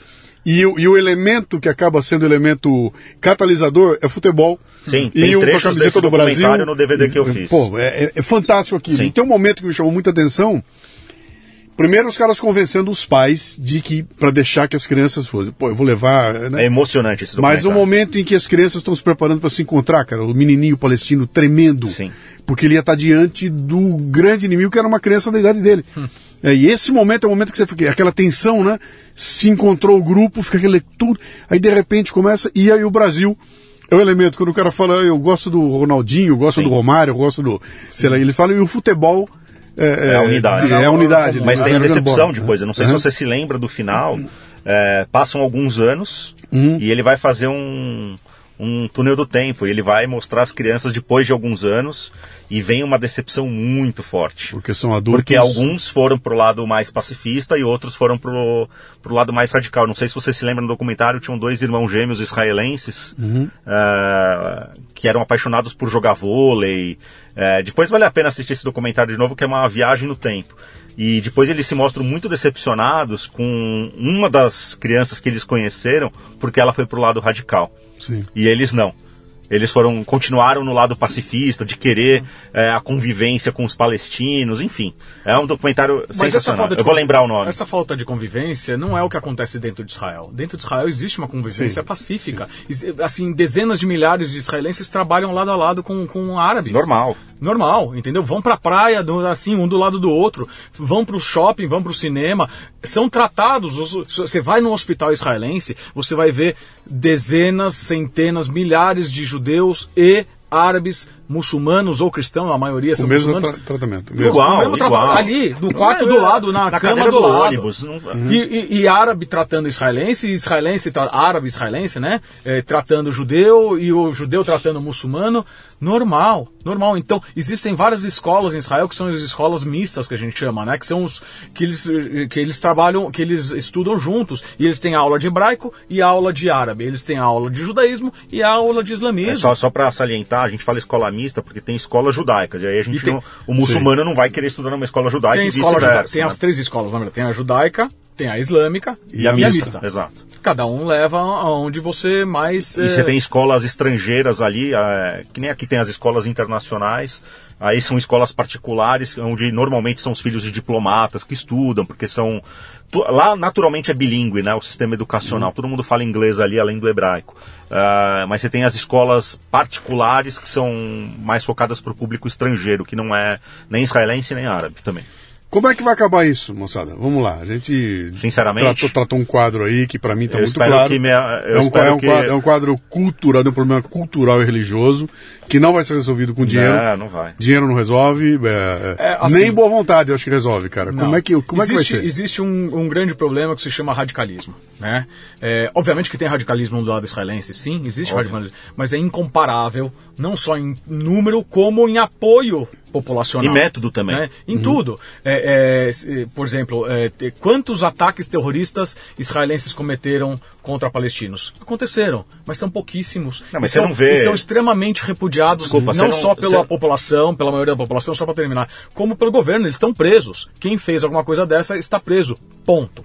É, então existe um grande problema que assim que são gerações, que é o ódio, essa cultura do ódio que foi ensinada por gerações e gerações. A gente vai precisar de mais duas, três, quatro gerações para ela morrer. Mas eu acredito piamente e eu acho que eu sou um otimista por natureza é, e eu acho e, e, e, tá aí os acordos de Abraão que nos mostram que é possível a paz entre árabes, entre muçulmanos e judeus, é, que funciona muito bem, obrigado, apesar do 7 de, de outubro, Uni- é, os Emirados Árabes Unidos, o Bahrein, é, é, outros países árabes, o Marrocos, é, é, continuam em paz com Israel Egito. o continua em paz com Israel, apesar do 7 de outubro. Né? De lado a lado, o que eu estou falando, da- do que o Israel leva, é, é, sofreu e o que o Israel está atacando também. É, então eu acredito piamente que haverá uma paz entre Israel e a Arábia Saudita. Havendo essa paz entre Israel e a Arábia Saudita, O peso, o o- peso a, muda. A Arábia Saudita é o bastião do Islã. Né? Meca e Medina, as cidades mais importantes para o Islã, ficam dentro da Arábia Saudita. E é um dos países, é o país mais influente, né? árabe e muçulmano do mundo, é a Arábia Saudita. Quando a Arábia Saudita faz paz com Israel, que estava muito próximo de acontecer, e esse ataque foi justamente obra do Irã para que isso não acontecesse, né, com um desejo, porque ele ia ficar cada vez mais isolado, isso vai acontecer e o Irã de fato vai ficar isolado. Né? Isso acontecendo, existe um desejo e muita grana, da Arábia Saudita, dos Emirados Árabes, eh, do Bahrein, do Oman, de outros tantos países e da União Europeia e dos Estados Unidos em reconstruir uma operação Marshall, né, um plano Marshall para Gaza, para reconstrução de, reconstrução de Gaza Sim. e que acabe com a UNRWA, que é um grande foco uh, uh, de incentivo ao ódio, né, que, não, que se tenha uma única agência de refugiados no mundo, que é a Acnur, entendeu? Que os palestinos sejam absorvidos pela Acnur e que sejam e tenham o mesmo tratamento que todos os outros refugiados têm, entendeu? É um absurdo o sujeito que nasceu nos Estados Unidos, tem passaporte americano no Brasil, ou no Canadá ou no Chile, ser considerado refugiado. Como assim? Entendeu? É, é, é, é, falam muito do apartheid, né? Apartheid, apartheid palestino de fato acontece no Líbano. O Líbano, os, os, uh, os, os uh, palestinos, os descendentes de palestinos que nascem no Líbano, segunda, terceira, quarta geração, não tem direito a nada, não tem direito a, a, a, a ter comprar terras nos seus nomes, não tem direito a vários cargos públicos, não tem direito a casar com uma libanesa que não é de origem palestina e vice-versa. Entendeu? Desculpa, isso precisa acabar, entendeu? Uhum. É, é, é, essa é, é, a UNRWA ela faz um desserviço para a paz. Essa é a grande Mas verdade. ela está sendo. Outra máscara que caiu, né? É, outra máscara É que outra- acaba de. de que a de gente, cair. de É. novo, que, que a gente já sabia, mas que é, finalmente o povo, a, a população mundial e a própria ONU foi obrigada a reconhecer. Sim. Então eu sou otimista no sentido de que é, Israel vem avançando bastante na eliminação do Hamas. A ideia, Hamas ideia nunca vai acabar, mas o Hamas militarmente tem tudo para acabar. Assim como o ISIS. O ISIS tinha um território gigantesco. O califado do ISIS, né, do, do- do Estado Islâmico, que era a Síria e Iraque, não existe mais. Eles estão em alguns pontos, mas eles não têm metade, metade não, eles não têm um décimo do, do poder e da grana que eles tinham antes dessa da coalizão que derrubou eles. Então eu acho que é perfeitamente possível isso acontecer com o Hamas. eh, e, e que aí sim seja criado um Estado palestino, que é um desejo da Arábia Saudita, um dos- uma das condições da paz com Israel da Arábia Saudita é a- a- o nascimento de um Estado palestino. Tô dentro, sou super a favor. Não sei se o momento é agora, porque isso daí seria uma premiação para o que aconteceu em 7 de outubro. Mas ao mesmo lado, a gente faz paz com os inimigos, né? Com Sim. amigos não, precisa fazer paz, você já Sim, é amigo. sim. Né? Então eu acho que existe essa possibilidade de realmente que o Hamas seja militarmente derrotado, que a população palestina tenha acesso a serviços, segurança, saúde, etc e tal, com muita grana que vai vir dos países árabes. Por que, que os países árabes querem botar toda essa grana? Tem todo o interesse. A Arábia Saudita, ela está construindo um negócio chamado The Line. Já ouviu falar? É uma cidade vertical que vai até o Mar Vermelho. Então, se tem problemas em Israel, Centenas Sim, de quilômetros de sim. construção. isso vai atingir o business deles. Sim, sim. Então, toma aqui, ó. Já dizia o. Vocês assistiram Narcos? Sim. É, ele fala lá, falou, vamos parar com essa guerra aí, porque isso é bom pros negócios. isso é ruim pros negócios. A, né? a- a minha opinião, eh, eu também sou, tento ser otimista, apesar de ser difícil, eh, quando se trata desse assunto. Eh, eu já tenho uma opinião um pouco diferente da do Ariel. Eh, a questão da paz com, com alguns países árabes, Emirados, Arábia Saudita, Bahrein, eh, ela tem muita relação com, com uma paz com foco econômico, com a criação de novos negócios, pontes entre os países, turismo, Tecnologia, né, tecnologia. Por quê? ecologia. Porque esses países que estão fazendo a paz com Israel, primeiro, estão passando por uma crise de petróleo como nunca antes. E eles já estão prevendo lá na frente que o petróleo uma hora pode acabar. Sim. Né? Ou nem acabar, ou ser substituído. ou ser substituído pela energia de outras fontes renováveis, não importa. Mas eles já estão pensando lá na frente, eles têm uma visão de longo prazo. E eles conhecem a tecnologia que Israel pode proporcionar. Perfeito. Tem coisas em comum. Pode haver ranço entre árabes e judeus? Pode, mas eles estão tentando superar isso para fazer essa ponte econômica. Eu particularmente acredito que essa paz entre israelenses e palestinos e um Estado palestino só vai surgir, primeiro, quando não acontecer mais a hipocrisia que a ONU ah, propaga. Vem do Irã como país eh, sentado numa cadeira para o desarmamento. Ou dos ver direitos humanos. pra- Não, ou direitos humanos. Para ver as, pra ver as maiores Deus, ditaduras do mundo sentados na- no Conselho de Direitos Humanos É, da ONU. direito das mulheres, Então- né? O Irã na cadeira dos direitos então, das mulheres. quando a gente vê uma ONU patrocinando esse tipo de hipocrisia, eu não vejo possibilidade de ter um Estado palestino. É, quando você vê o, o chefe da ONU uh, praticamente culpando Israel pelo massacre de 7 de outubro, uhum. eu não vejo futuro num Estado palestino. Então, enquanto a ONU não deixar de ser hipócrita e não deixar e deixar de ser governada uh, por hipócritas e ser manipulada pelo dinheiro que essas ditaduras corrompem, aí sim a gente vai poder ver um, é, um, um... um, futuro mais concreto pro, pro pobre povo palestino que não tem culpa de ter o Hamas como como cabeça ali naquela Sim. região, infelizmente. Mas tem um detalhe importante, duas coisas que eu já queria eh, ter falado e acabei não falando. Você falou como é que pode, em 48, uh, recém-independente, conseguiram vencer a guerra, depois em 67 não só venceram, como conquistaram territórios. Existe um detalhe muito importante. O israelense luta pela sobrevivência da sua família. Uhum. É que nem um americano que vai no Afeganistão para lutar. Ele está na casa dele, ele sabe que se ele morrer tentando defender o país, o próximo é a família dele, que está 10 quilômetros mais para dentro. Entendeu? Então eles não têm opção. Eles não têm mais para onde ir. Eles falam, ah, os judeus saiam de, de, de Israel. E vai para onde, amigo? Para onde? Entendeu? Para o Iraque, de onde eles foram expulsos, para a Líbia, de onde eles foram expulsos, ou para a Polônia, onde eles foram assassinados 90% da população. Entendeu? Então. Não tem pra onde ir. Não tem pra onde ir, amigo. Então, assim, ou eles defendem ali, que é a casa dele, a casa da família dele, ou acabou. Então, é, a, a, a força interior que o soldado israelense, e que mais, não é um exército profissional os reservistas, quem são? É o médico, é sim, o professor, sim. é o comerciante, é o industrial, é o carregador, é sim, o. Não, não, é o, não é o soldado treinado para é friamente cara, não, apertar não, o gatilho. Eles, e... são, eles são, obviamente, são treinados porque é um exército Não, mas eu digo, forte, não é, não é, aquela, cara... não é o business dele, não é, o negócio dele não aqui. É não é isso. E o que está acontecendo? O país está parado porque essas Totalmente pessoas estão na parado. guerra. Sim. Entendeu? É o, é o, de novo, é o comerciante, é o médico, é o professor, é o juiz que está lá na guerra. Eu, por exemplo, tenho contato com muitas startups em Israel, trabalho com tecnologia. E tem muita gente que eu converso que não está no escritório porque está em Gaza tá, lutando. Tá em Gaza. Ou tá, na, ou tá no momento, tipo, eles lutam, é, vão para pro front por tantos dias e passam um dia em casa. Uhum. Eles não vão pro escritório trabalhar, não tem escritório. Sim.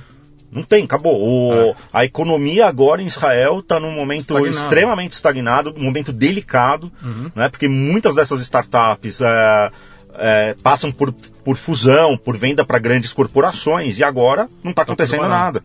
Eu acompanho isso de perto. É, é surreal o que está acontecendo na economia. Sim. E a segunda coisa que eu queria falar é que existe uma grande diferença dos árabes, dos países árabes do, da Península Arábica, né? Arábia Saudita, Kuwait, Emirados Árabes, Oman, Bahrein, com os países vizinhos a Israel. Os países vizinhos entraram efetivamente em guerra com Israel. Né? Jordânia, Líbano, Síria, Egito atacaram Israel em 48, em 67, em 73. É, então existe um ranço, né? Uhum. Houve uma guerra é, é, ali, naquele lugar, entre essas duas nações. Nunca teve uma guerra entre Israel e a Arábia Saudita. Nunca teve uma guerra entre Israel e os Emirados Árabes Unidos. Nunca teve uma guerra entre Israel e o Bahrein, ou Oman, ou, Qatar, ou, ou Kuwait, ou Qatar. Nunca houve uma guerra entre esses países. Sim. De anos para cá, Israel passou a ser, deixar de ser visto como um inimigo para virar uma solução. Uma solução em tecnologia, em ecologia, em energia, em água, salinização de água, uh, em tantas coisas que esses caras também precisam. Eles estão na mesma região, eles sofrem dos mesmos males, né? E mais um grande detalhe: é, esses, todos esses países sofrem com extremismo religioso, assim como Israel. Todos os países da região, do Egito, do Líbano, do, do, da, da, da Arábia Saudita, todos esses países, de uma forma maior ou menor, sofrem com extremismo religioso Você pega o Líbano, internamente. O Líbano é um grande exemplo. Você pega a população civil do Líbano, pergunta se eles gostam do Hezbollah. Uhum.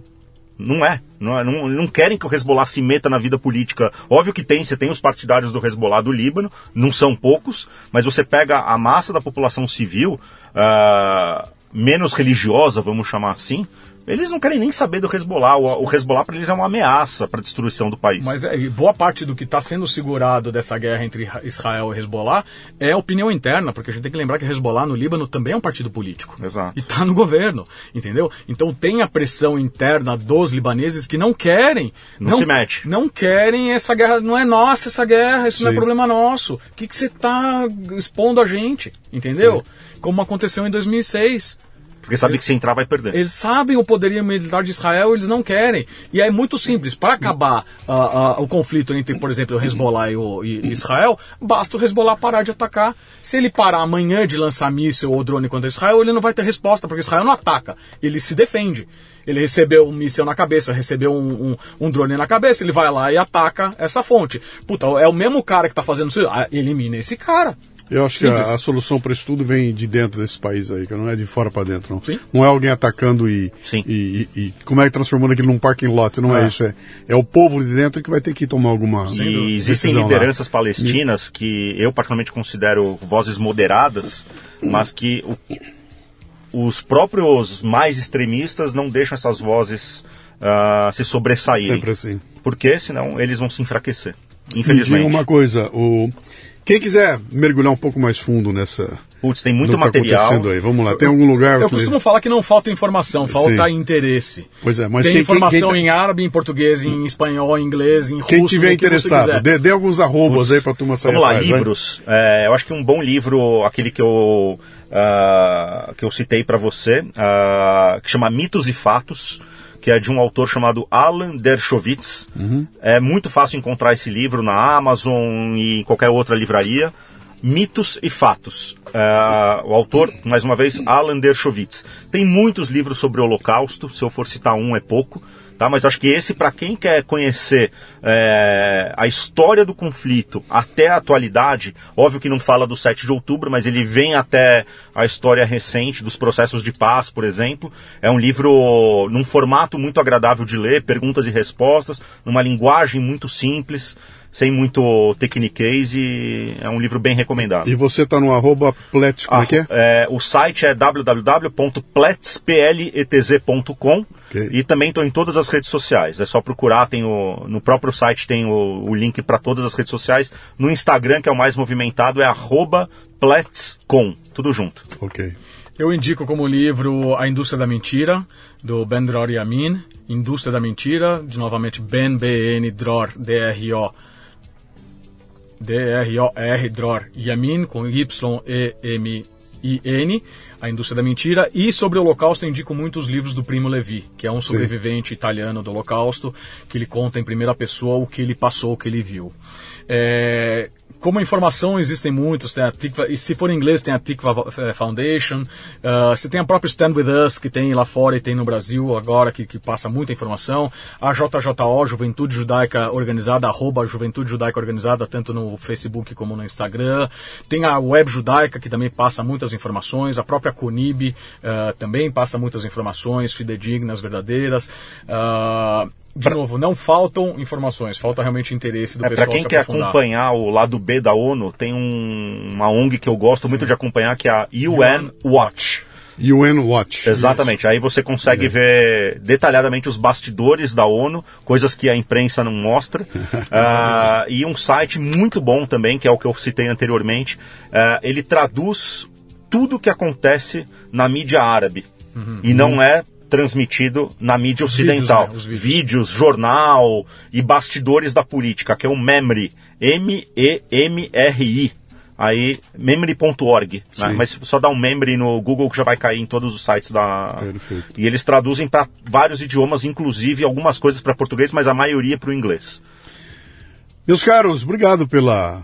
Esse assunto aí dá para ficar aqui 16 prazer é e não vamos chegar a lugar nenhum, né? É, para mim é, um... é, é, uma, é uma doideira, né? O que tá. Para mim é um prazer tá... porque é, eu sou ouvinte do Café Brasil há muitos anos, é, pelo menos desde 2018, é. pelo menos que eu me lembre e estar tá sentado aqui na cadeira é uma honra estar tá sendo entrevistado por você. Imagina. É, agradecer muito né, a oportunidade, assim, acho que, de novo, informação não falta, mas a gente conseguir informação em português de qualidade, é, de quem conhece o, o, o, assunto há muito tempo e está envolvido de muitas maneiras há muito tempo, é, é sempre bom a gente ter esse espaço, ter essa oportunidade, então só agradecer aí realmente essa Uh, esse tempo aí que a gente teve juntos foi, foi muito bom e ficamos à disposição para um Gra retorno. grande abraço. acho que dá para ah, ter capítulo 1, 2, 3, 4, isso daí ainda longe. vai longe. Um os nossos filhos possam ver o... A paz, a paz, paz é, é, o que a gente Que é deseja. perfeitamente possível, assim como já está acontecendo com vários é países árabes. É isso aí.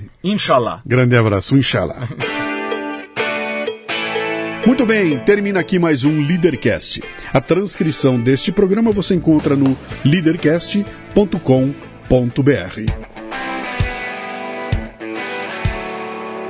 Você ouviu o Leadercast com Luciano Pires. Mais uma isca intelectual do Café Brasil. Acompanhe os programas pelo portal cafebrasil.com.br.